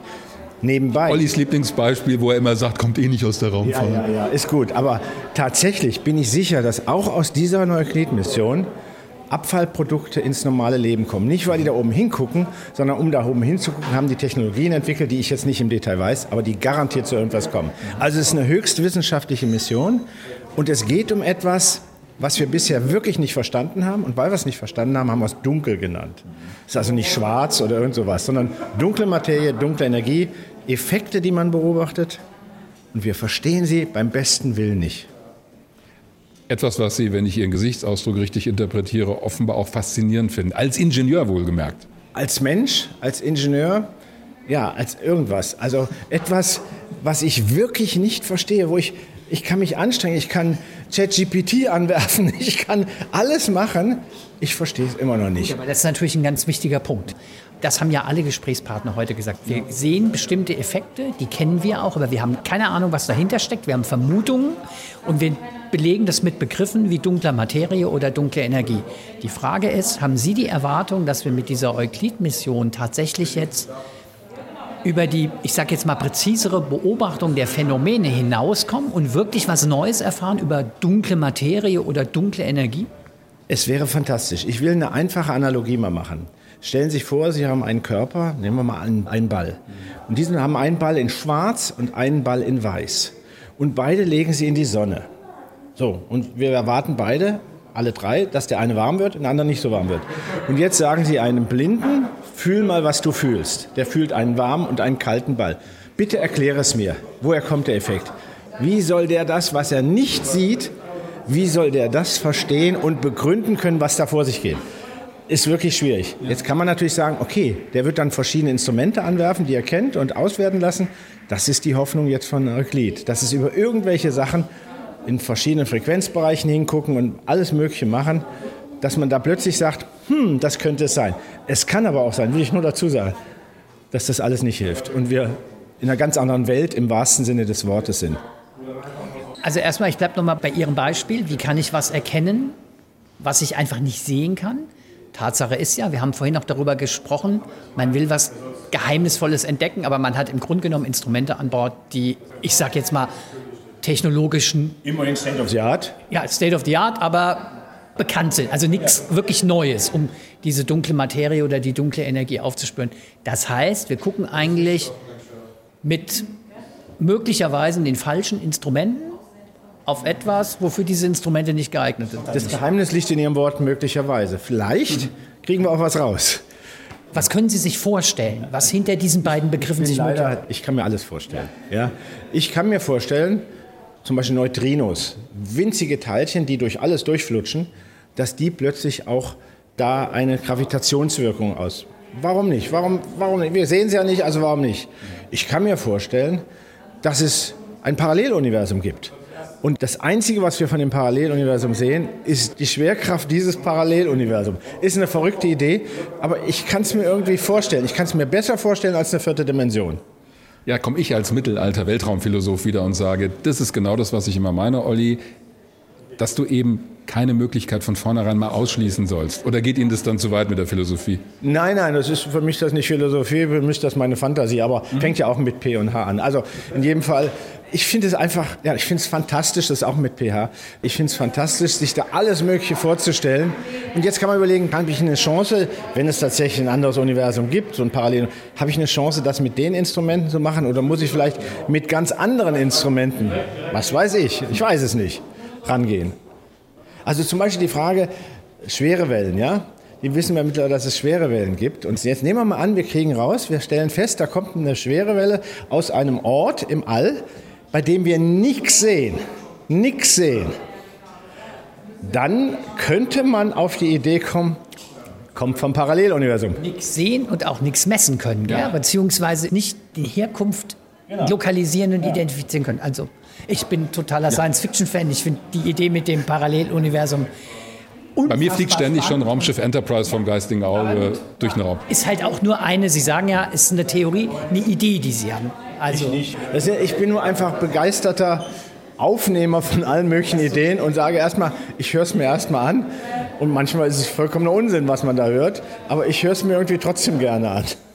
Jan Wörner, haben Sie vielen Dank für diesen wilden Ritt durch die Welt von SpaceX bis hin ins Paralleluniversum. Vielen Dank. Dankeschön.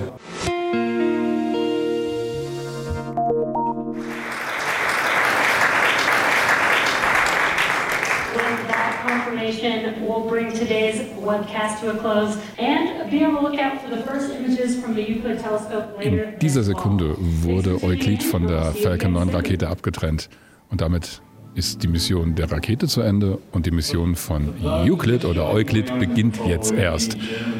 Natürlich sind Olli und ich so zeitlich günstig hier wieder reingekommen, dass wir just den Moment mit dem Applaus verpasst haben. Aber da klatschen wir nachher im Studio nochmal. Aber es ging auch echt rasend schnell. Gell? Es ging total schnell. Es gab noch so einen Vortrag, Erklärung auf der Bühne. Plötzlich, bam, Kamera irgendwie auf die zweite Stufe der Falcon 9 Rakete. Abtrennung von des Euklid-Satelliten, Applaus und haben es knapp verpasst. Damit ist diese Mission jetzt unterwegs und sie beginnt jetzt erst. Die Mission der Rakete ist längst abgeschlossen. Wir sehen jetzt nochmal Bilder hier auf der großen Leinwand vom Hauptkontrollraum im ESOC. Denn eine Sache fehlt noch und das kriegen wir jetzt mit. Jetzt warten sie auf das erste Signal von Euklid. Und wir sehen jetzt auf dem Bildschirm so eine Hüllkurve oder so eine Frequenzanalysekurve. Das ist auch so ein Klassiker. Und was wir jetzt gleich sehen sollten, ist so ein Spike. Also an einer Stelle so ein Ausschlag wie auf einem Oszilloskop, der uns zeigt, das ESOC hat hier das Signal von Euklid empfangen, natürlich übermittelt von den Bodenstationen, die weltweit verteilt sind. Da sind aber jetzt auch schon so Zacken und so, aber das hat noch nichts zu sagen, so Zacken in dieser Hüllkurve. Ja, das ist so das Grundrauschen, das Frequenzrauschen. Aber wenn du jetzt ein Signal hast auf einer bestimmten Wellenlänge, dann ist das wie so ein Ausschlag zu sehen. Und sie wissen ja auch genau, nach welcher Frequenz sie lauschen müssen.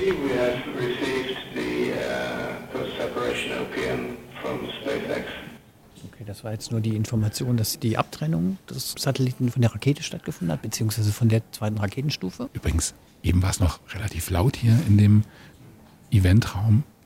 Wirklich im Moment. Könntest du, soll ich das platte Sprachbild bringen? Sag's nicht. Ein Raketenmodell fallen hören? Jetzt merkst du, das ist halt hier im ESOC in Darmstadt echt ein super spannender Moment. Ja. Das Warten auf das erste Signal, das ist eigentlich ja. Die Abtrennung an sich ist natürlich schon eine Menge wert, aber es bringt dir gar nichts, wenn du mit deinem Raumfahrzeug dann keinen Kontakt mehr hast. Merkt man eigentlich, wie gedämpft wir beide reden? Ja, mit klar, es ist halt wirklich mucksmäuschenstill im Moment, obwohl wie viele Leute werden hier sitzen? 200, schätze ja, ich. Ja. Also da merkt man, das ist jetzt nochmal ein sehr, sehr spannendes Warten, Erwarten dieses Signals. Wie lange dauert denn das normalerweise, Dirk? Ja, das gibt immer so einen Zeitpunkt. Ah, Moment, jetzt tut sich was.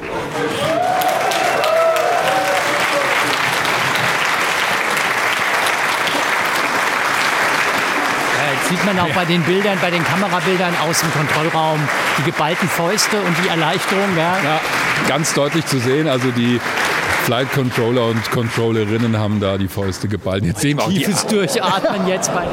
Da war auch gerade Lachen hier im Saal, als man gesehen hat, dass die eine im ESOC im Hauptkontrollraum, im Main Control Room tief durchgeatmet hat. Aber das kann ich total verstehen. Ich meine, hier steht eine Mission von etwa 1,4 Milliarden Euro auf dem Spiel und jetzt, wo sie den Kontakt haben, können sie alles machen. Wir haben ja auch mitgekriegt in unserer letzten Folge, wenn du Funkkontakt hast, kannst du relativ viel machen.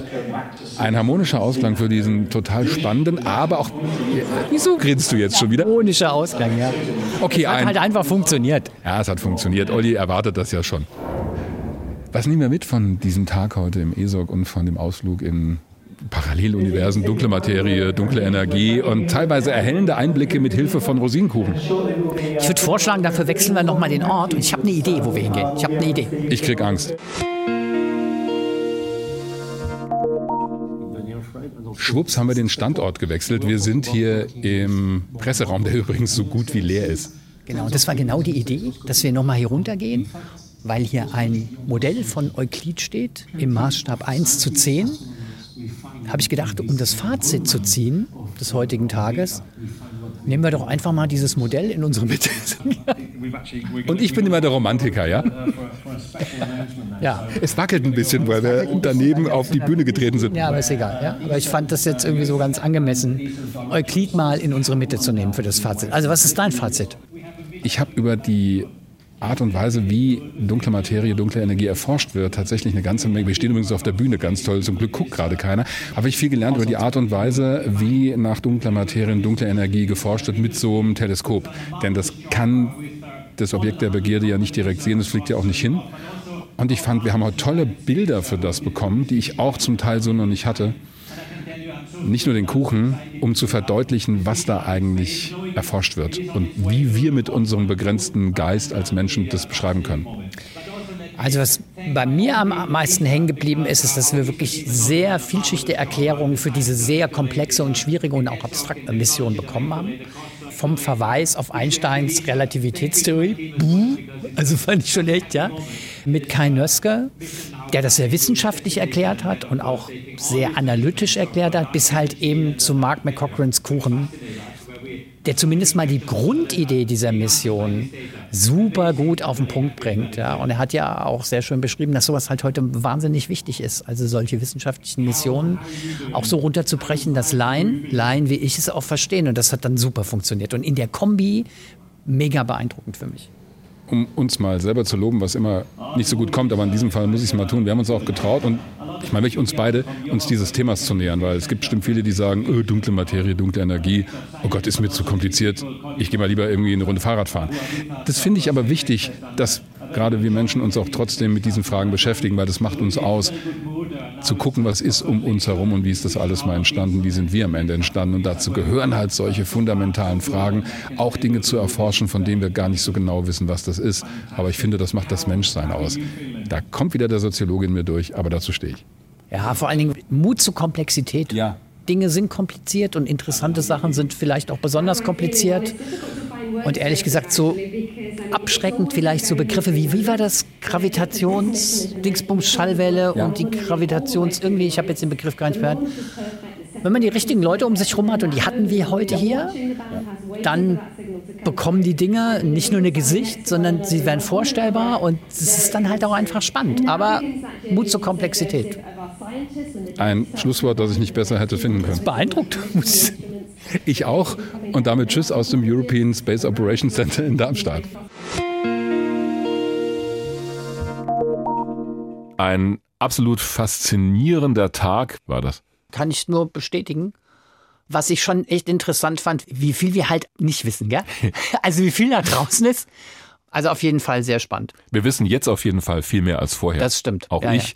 denn mit diesen Themen habe ich mich so intensiv auch noch nicht beschäftigt. Ich finde es aber immer wieder, und das spüre ich jedes Mal, ich finde das inspirierend, sich damit zu beschäftigen. Also mich pusht das immer, mich fixt das irgendwie an und ich merke, wenn du auch so mitkriegst, da sind Menschen, die dafür brennen, was sie da tun und erforschen. Das machen die da wirklich im ja. ESOC. Das ist schon echt mitreißend. Also Absolut. So die ganze Stimmung auch rund um den Start so einer Mission und so, das ist schon wirklich begeisternd. Selbst für dich, ja. wo du ja immer mit einer ja. betont kritischen Distanz da rangehst, was ja auch gut ja, ist. Was heißt kritisch? Ich, begeister mich halt für die Thematik nicht so wie du, aber wenn du dann da vor Ort bist, ist schon so wie so und so. Das reißt schon mit. Also die Begeisterung der Leute reißt schon mit. Da merkst du, dass sich Leute auch wahnsinnig viel Gedanken machen, ja. so um die Vermittlung. Das ist schon wirklich super. Apropos Push. Was nicht so super ist, kommt jetzt. Willst du noch mal pushen? Ein Schluck aus der Ja, die ist inzwischen, Tasse, ist die noch warm? Ich weiß es nicht. Warme, dunkle oh. Materie, die man in mm. dem Fall auch sehen und sogar schmecken kann. Gut isoliert, diese Tasse. Mhm. Ich stelle sie mal wieder nach nebenan. Ollis Besserwisser-Frage. Ja. Mein Puls ist zu hoch nach ja, dem Kaffee jetzt. Also, okay. ich muss passen heute. Wir bleiben beim ESOC. Mhm. Wir gehen sogar richtig rein ins ESOC, also sozusagen bildlich. Jetzt habe ich mir extra noch was über Euklid, diesen griechischen Mathematiker, ah, durchgelesen, wo ich dachte, zu, ja, da kommt garantiert. Nein, nein, nein, nein, nein, nein, nein, das ist natürlich viel zu naheliegend. Mist. Nein, mir ist was anderes eingefallen. Im ESOC in Darmstadt ja. gibt es die sogenannte Hall of Fame. Die kennst du auch, die kennen wir beide auch. Mhm. Die Wand, wo mhm. die Namensschilder aller Missionen hängen. Ja, richtig. So, da haben wir ja auch lange drüber gesprochen bei unserer Live-Sendung im, ich glaube, November waren wir da. Ja, richtig. Aber vor so. zwei Jahren schon, oder? Ja, ich weiß nicht. Das habe ich jetzt nicht im Kopf. So, also in dieser Hall of Fame hängen alle ESOC-Missionen an der Wand. Mhm. Jede mit einem einzelnen Namensschild. Wenn sie erfolgreich gestartet auch sind. Auch die Euklid-Mission ja. hängt da jetzt mit einem Schild. Und die Besserwisser-Frage lautet. Jetzt, jetzt bin ich sowas von gespannt. Das wievielte Namensschild Boah. An dieser Wand der Hall of Fame Moment, ich nehme mal noch einen Schluck. ist das Euklid-Schild. Ich nehme mal noch einen Schluck dunkler Materie zu mir. Mm. Schlürf. So, So, also- wenn du völlig lost bist. Ja, bin ich.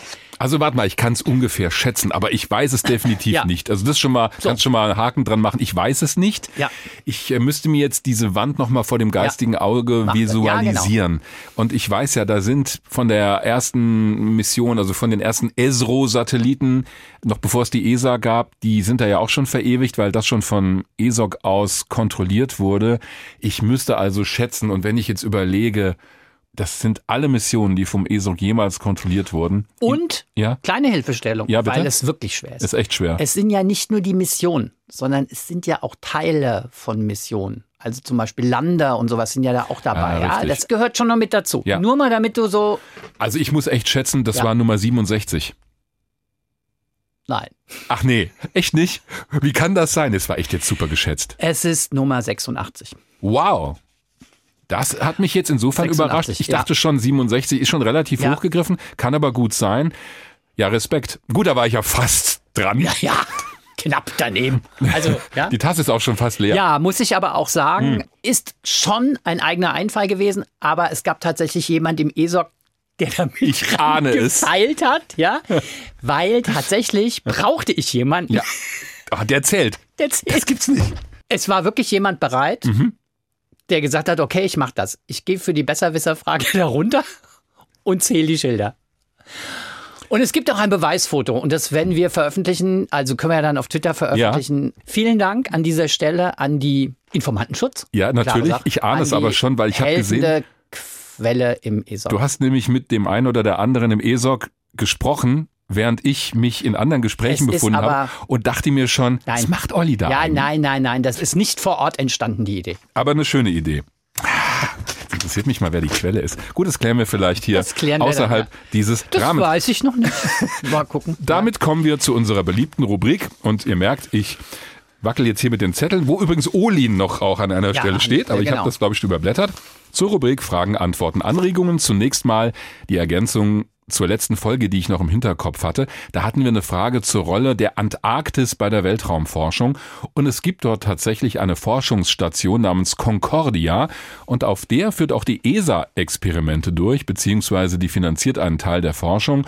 Unter anderem wird untersucht, wie Menschen reagieren auf dieses Leben in der Abgeschiedenheit in so einer Station, auch mit weniger Sonnenlicht, da ist ja lange auch dunkel mal im Jahr. Und wenn du rundherum eigentlich nichts hast außer Eis und Eiseskälte. Es gibt sogar einen Raumfahrzeugsimulator, also so einen einfachen dort, in dem Andockmanöver geflogen werden können, um zu sehen, wie mental fit die Leute nach einer Weile noch sind. Also das noch zur Ergänzung, was da auch gemacht wird. Es ist aber jetzt kein Astronautentraining dort. Ne? Das sind halt Forschungen, die von der ESA unterstützt werden, um genau das rauszufinden. Natürlich dann die Erkenntnisse für die Raumfahrt zu haben. Ihr könnt uns erreichen per E-Mail über unsere Internetseite hrinforadio.de. Da gibt's einen Kontakt und das wird uns immer weitergeleitet. Okay, die erste Frage kommt heute von einem unserer jungen Hörer. Mhm. Und zwar hat uns der elf Jahre alte Finn geschrieben. Lieber Weltraum Wagner, lieber Space Günther, auch wieder eine Variante, die gefällt mir auch gut. Ich war in den Osterferien in Amerika im Kennedy Space Center. Da habe ich das Space Shuttle Atlantis live gesehen. Sehr cool. Das hab, ja, nee, wirklich, da muss ich dringend mal hin. Okay. Das ist toll Okay. gemacht. Ich sehe immer nur Fotos und denke mir, "Ugh." Okay. also im positiven Sinne. Gut. Ich bin jetzt echt fasziniert von den ganzen Space Shuttles, schreibt Finn. Im Kennedy Space Center habe ich mir noch eine kleine Atlantis gekauft. Zu meinem elften Geburtstag letzte Woche habe ich eine Space Shuttle Torte bekommen. Das finde ich geil. Und habe entdeckt, dass auf der einen Seite die Amerika-Flagge spiegelverkehrt ist. Zum Überprüfen. Ja, ja. Zum Überprüfen habe ich mir noch ein paar YouTube-Videos über die Atlantis angeschaut und habe festgestellt, dass die Flagge nicht nur auf meinem Spielzeug, sondern auch auf der echten Atlantis auf einer Seite spiegelverkehrt ist. Auch auf meiner Discovery von Lego ist das so. Ich höre immer gern euren Podcast an und habe gedacht, dass ihr mir vielleicht erklären könnt, warum das so ist. Also erstmal super beobachtet, lieber Finn. Das ist mir an meinen Modellen irgendwann auch aufgefallen und auf Fotos, dass diese Flagge auf einer Seite der Space Shuttles immer seitenverkehrt ist. Und das hat zu tun, findest du übrigens auch so auf Hubschraubern oder Flugzeugen. Das hat zu tun mit dem Flaggenkodex der USA. Der schreibt vor, wie die amerikanische Flagge präsentiert bzw. aufgehängt werden muss. Und da heißt es, bei der Darstellung der Flagge sollte das blaue Feld mit den Sternen immer in der Position der höchsten Ehre angezeigt werden. So, jetzt muss man ein bisschen erklären, was, was? das heißt. Der ja, genau. Ehre? Der höchsten Ehre. Also, das ist jetzt wörtlich übersetzt. Ja, ja. Das macht im Deutschen nicht so viel Sinn, glaube ich. Aber es geht darum, dass diese Sektion, wo die Sterne auf dem blauen Grund sind, immer möglichst weit vorne sein muss bei Flugzeugen. Das heißt, dieses blaue Feld mit den Sternen zeigt immer Richtung Nase, quasi in Fahrtrichtung. Und deswegen ist die Flagge auf der rechten Seite des Shuttles am Rumpf seitenverkehrt abgebildet, weil ansonsten würde ja das blaue Feld mit den Sternen nach hinten zeigen. Das tut's auf der anderen Seite sowieso, also da zeigt's nach vorne, weil die Flagge da einfach richtig rum drauf ist. Aber auf der rechten Seite ist sie spiegelverkehrt und das liegt genau daran. Ich hatte mir das immer so erklärt, dass es wie eine Flagge ist, wenn du eine Flagge hisst und guckst von der einen Seite drauf und dann von der anderen, dann hast du es ja auch quasi spiegelverkehrt. Also einmal ist das Feld mit den Sternen links oben und wenn du auf der anderen Seite guckst, ist es rechts oben und genauso ist das dann immer auch auf dem Shuttle. Aber sehr interessant, das wird wirklich vorgeschrieben. Guck mal auf Hubschraubern oder auch auf der Air Force One hinten am Seitenleitwerk, da hast du auch die amerikanische Flagge drauf und auch die ist auf der einen Seite spiegelverkehrt. Finde ich total interessant. Mhm. Mir leuchtet aber jetzt nicht ein, also heißt es, dass es immer vorne ist oder? Möglichst weit vorne, das ist mit diesem mit diesem Ort der Ehre. Ehre oder ja, ich verstehe, das ist wahrscheinlich jetzt so tief bin ich nicht eingestiegen tatsächlich. Okay, gut. Ich habe mir nur diese Formulierung angeguckt. Es hat aber nichts damit zu tun, dass, wie du es ja so oft auch auf Rettungsfahrzeugen oder sowas hast, Mhm. da ist es ja spiegelverkehrt, zum Beispiel der Schriftzug, damit es im Rückspiegel zum Beispiel, ja, oder? Ja. Es hat nichts damit zu tun, wie wir das sehen, sondern es geht wirklich darum, wie die Flagge angebracht ist. Genau, es hat nichts damit zu tun, dass du im Rückspiegel das Space Shuttle dann richtig Ja. rum siehst oder die Aufschrift Achtung oder Danger oder fahren Sie mal zur Seite, fliegen Sie mal zur Seite. Interessant. Ja, finde ich auch. Sehr interessant. Okay, die nächste Frage kommt von Michael aus Messel. Der hat uns ebenfalls eine Mail geschrieben und zwar mit einer Frage zur letzten Ausgabe von Weltraum Wagner. Michael schreibt, Vielen Dank für die wieder einmal sehr interessante Folge Notfall im All. Im Interview mit Frau Liefke wurde erwähnt, dass das Hubble-Teleskop trotz seines Alters noch wichtige Einsichten gewährt. Mir wurde dabei nicht klar, was dieses Teleskop denn mehr leisten kann als das wesentlich neuere und aufgrund seiner besonderen Position doch günstiger gelegene James Webb-Teleskop. Würdet ihr das bitte nochmal etwas erklären? Sehr gerne. Also das James Webb Teleskop kann nur im mittleren und nahen Infrarotbereich beobachten, also in diesem Teil des Spektrums. Das ist auch sinnvoll für die Forschungen. Das Hubble-Teleskop kann dagegen im sichtbaren Bereich des Spektrums und im ultravioletten Bereich beobachten, auch noch so ein bisschen ins Infrarote hinein, ist aber kein Vergleich zum James Webb-Teleskop, was den Infrarotbereich angeht. Also sichtbar und ultraviolett, das kann James Webb nicht. Und da sind wir genau bei dem Punkt. Es ist gar nicht so sehr die Frage, finde ich, was Hubble jetzt besser kann, sondern was es anders kann. Also diese beiden Teleskope ergänzen sich und liefern zusammen ein rundherum Bild des Universums, so gut wie wir es eben kriegen können. Es hat also durchaus auch Sinn, dieselben Regionen am Himmel mit beiden zu beobachten. So würde ich es jetzt für mich sagen. Deswegen halte ich es persönlich auch für sinnvoll, Hubble weiter zu betreiben. Ja, das war jetzt klar, dass das. Findest du? Das war jetzt klar, dass das noch Bin ich kommt. so leicht zu durchschauen. Ja, das ist ziemlich leicht zu durchschauen, ehrlich gesagt. Hm. Ja. Jetzt könnte man natürlich sagen, naja, Hubble hat ja jetzt auch schon ein paar Jahre Zeit gehabt, seine Bilder zu machen. Und das ist, aber das hatten wir schon das letzte Mal, das Thema. Mhm. Gut. Wir haben außerdem noch Post bekommen aus der Schweiz. Und zwar von Sandra Bachhofen aus Zürich. Und sie schreibt, Grüezi, Herr Wagner und Grüezi, Herr Günther. gefällt mir sehr gut. Das gefällt mir mega gut. Liebe ja. das. Ich hätte eine Frage zur ISS. Genauer gesagt geht es um die Experimente, die dort stattfinden. Wenn wir davon ausgehen, dass die ISS nur noch bis 2030 betrieben wird, was geschieht dann mit den Experimenten, die noch nicht fertig sind? Und gibt es einen Zeitpunkt, ab dem keine neuen Experimente mehr hochgeschickt werden? Und gibt es Dinge und so weiter, die vor dem Verglühen oder kontrolliert abstürzen lassen, noch auf die Erde zurückgeholt werden? Wie zum Beispiel Experimente, Laptops. Mhm. Oder Astronauten. sozusagen- Oder Astro äh, sozusagen ein Ausräumen der ISS. Also dafür gibt's so lange vorher noch keine konkreten Pläne. Aber jedes Experiment hat so einen bestimmten Ablaufplan mit einer vorgegebenen Länge der Versuche an Bord. Das legen die Wissenschaftlerinnen und Wissenschaftler vorher fest. Das wird dann also zum Ende der ISS so abgestimmt, dass die Experimente natürlich rechtzeitig vor dem Ende des Projekts fertig sind, vor dem Ende der ISS. Einige Experimente, vor allem so kleinere und auch die Probenbehälter ganz wichtig, zum Beispiel bei biologischen Experimenten, die werden sowieso wieder zur Erde gebracht, auch jetzt schon.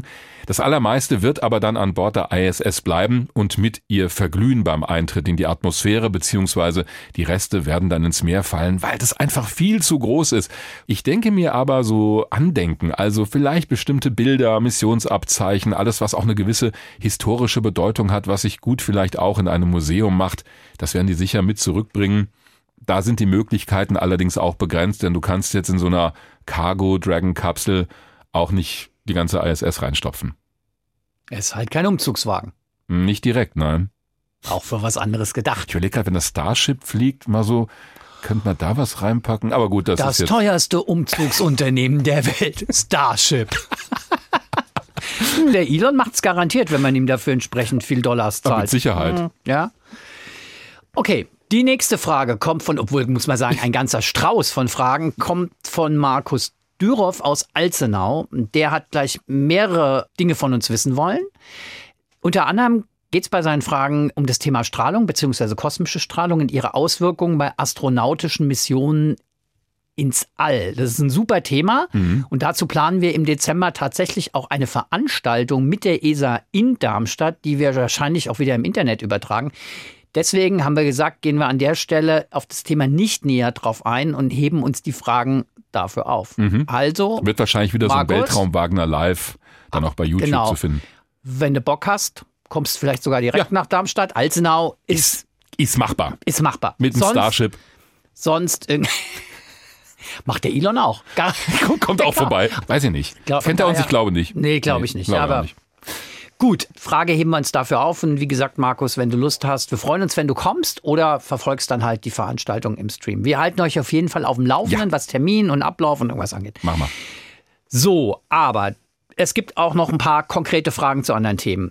Unter anderem schreibt Markus aus Alzenau, sehr geehrter Weltraumbegeisternder Wagner, für seine objektive und kritische Art geschätzter Galaktik Günther. Jetzt haben wir heute schon Space Günther und Galaktik Günther und Olin.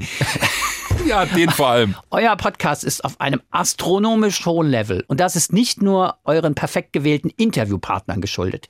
Hier kommen jetzt einige seiner Fragen. Der Kosmonaut Anton Schkaplerow war unglaubliche 709 Tage im All. Was passiert mit dem Körper außer dem Abbau von Muskulatur und Knochendichte? Wird dies auf längere Dauer gefährlich für den Körper? Und wie stand es um seine mentale Verfassung? Es ist wirklich ein Interesse. Wie stand es um seine mentale Verfassung? Also Anton Schkaplerow ist wirklich so ein Marathonraumfahrer. Diese mehr als 700 Tage hat er allerdings bei insgesamt vier Raumflügen angesammelt. Also er war jetzt nicht am Stück so lange im All auf der ISS. Den Abbau von Muskeln in der Schwerelosigkeit können wir tatsächlich durch entsprechende Ernährung und vor allen Dingen Training ganz gut in den Griff bekommen. Legendär ist ja diese Nummer mit Alexander Gerst. Der kam ja mit mehr Muskelmasse von der ISS zurück, weil er dort oben trainiert hat wie ein Wilder. Aber es kommt wohl auch auf die individuellen Voraussetzungen an. Ich weiß nicht, wie das bei mir wäre, wenn ich da trainiere wie wild, ob ich dann auch mit mehr Muskelmasse zurückkomme.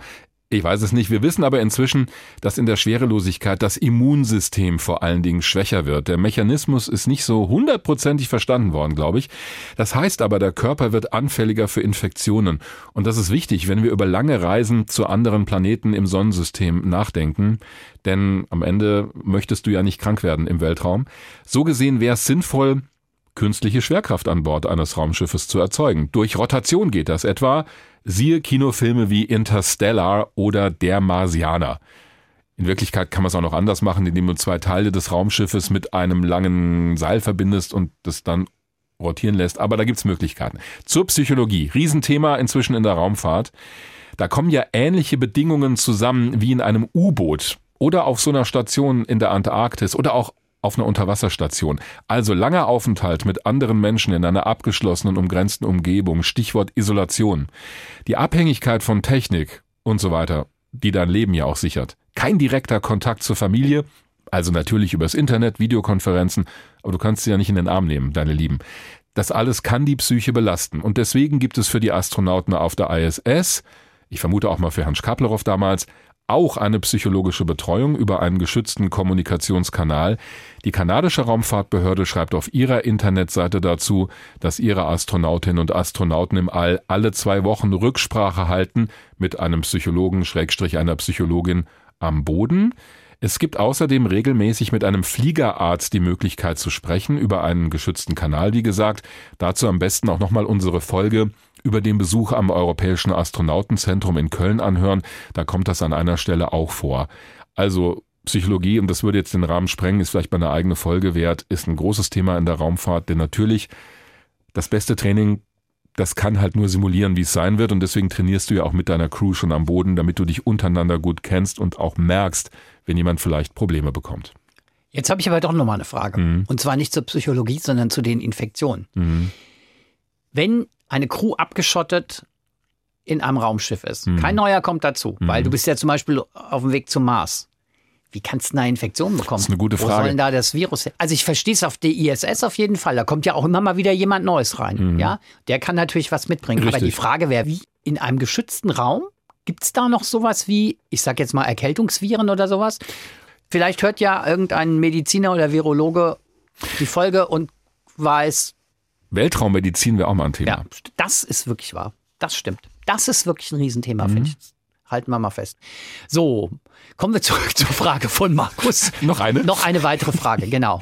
Und zwar will er wissen, wie verhält sich der Körper bei Verletzungen in der Schwerelosigkeit? Hm. Können Blutungen bei künstlich erzeugter Schwerkraft tatsächlich besser behandelt bzw. gestoppt werden?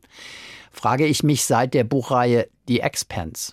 Der große Vorteil bei Operationen unter Schwerkraft ist ja, dass bei so einer offenen Wunde, also auch bei einer Operation, das Blut nicht in der Gegend rumschwebt. Sehr unangenehm, wenn du auf so einer Raumstation bist.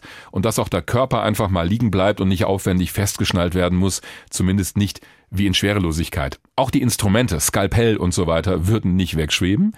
Es würde alles sehr viel einfacher sein unter Schwerkraft. Ob die Blutung an sich besser gestoppt werden kann, unter Schwerkraft, da bin ich überfragt, da wäre ein Mediziner der bessere Ansprechpartner. Aber ich habe eine schöne Zahl gefunden, und zwar in dem Buch Spacefaring, The Human Dimension von Albert A. Harrison. Der hat sich gefragt, wie wahrscheinlich ist es denn, dass überhaupt jemand im Weltraum operiert werden muss? Und da hat er Daten gefunden von Besatzungen der amerikanischen Polaris-Atom-U-Boote. Da gab es an 7.650.000 Mann-Tagen, also so wird das gerechnet, ne, wenn du eine Crew hast von, weiß ich nicht, 80 Leuten, hast du natürlich pro Tag 80 Mann-Tage und das wird dann runtergerechnet. Da gab es also an 7.650.000 Mann-Tagen, jetzt schätzt du mal, wie viel chirurgische Fälle? Das ist wahrscheinlich super wenig, wenn Mhm. das ist schon so drei. Ja, das wäre ein bisschen zu wenig, 269. es ist aber auch nicht viel. Ja, was Das denn? ist echt schon ziemlich dann. 3 und 269, Mann. Ich würde es gelten lassen. Also Operation. Ja, das glaube ich. Das war doch nah dran. Das gilt doch wohl als richtige Antwort in der Besserwisser-Frage. Ja. Hm, ja, ja. Also Operationen sind da eher selten. Allerdings finde ich, Statistik ist ja immer so eine Sache. Ich finde, das reicht aus, wenn du auf dem Weg zum Mars nur eine einzige Operation Ja. machen musst. Ne? Da hast du möglicherweise schon ein Problem. ja. Kein die Problem. ganze Zeit am Überlegen. Ja, Ich bin ja eigentlich großer Expense-Fan. Ich weiß aber nicht so richtig, mit wie er. Ich kann mich jetzt so an nichts erinnern, wo das irgendwie so eine Rolle spielt. Ich muss da nochmal gucken. ja, mach nochmal. Ich, Ich gucke mir einfach nochmal alle Staffeln an. mal eben Aus so. beruflichen Gründen. Muss ich machen für Weltraum Wagner. Hat mit dem Privatleben nichts zu tun, mit Privatvergnügen. Natürlich nicht. Eine Sache machen wir immer sehr gerne, nämlich auf andere Podcasts in der ARD Audiothek verweisen, die Genau. auch hörenswert sind. Erstmal vielen Dank für eure Fragen. Wir haben auch noch Ja, hier einen Stapel liegen, das müssen wir auf die nächste Folge schieben. Wir haben echt viele bekommen jetzt, unter anderem auch, glaube ich, von Markus. Ich muss mal schauen. Also vielen Dank dafür. So, jetzt aber der Hinweis auf andere Podcasts Genau. in der ARD Audiothek und Achtung, Trommelwirbel, wir, Wir bleiben beim Thema. voll originell, was jetzt kommt. So, Dark Matters. Heißt wirklich so. Heißt wirklich so. Diesmal geht es aber nicht um dunkle Materie im Weltraum, sondern um die Arbeit der deutschen Geheimdienste. Und da gibt es eine Podcast-Serie in der App der ARD Audiothek, die beschäftigt sich genau mit Fällen aus der deutschen Geheimdienstgeschichte. Gut recherchiert, spannend erzählt. Und der Titel dieser Serie ist im Dark Matters. Matters. Wie gesagt, findet ihr in der App der ARD Audiothek, wo ihr natürlich auch alle Folgen findet von Weltraum Wagner. Das ist so. Und deswegen arbeiten wir auch schon im Geiste an der nächsten. Und sagen Dankeschön, dass ihr dieses Mal dabei wart auf dieser wilden Reise durchs Universum auf der Spur der dunklen Materie und auch ein Stück weit der dunklen Energie. Die Kaffeetasse ist inzwischen auch leer, also meine zumindest. Meine auch. Dann bis zum nächsten Mal. Habt eine gute Zeit. Macht's gut, bis zum nächsten Mal. Weltraum Wagner, der Podcast des Hessischen Rundfunks zum Thema Raumfahrt. Mit Dirk Wagner und Oliver Günther. Immer am letzten Dienstag im Monat.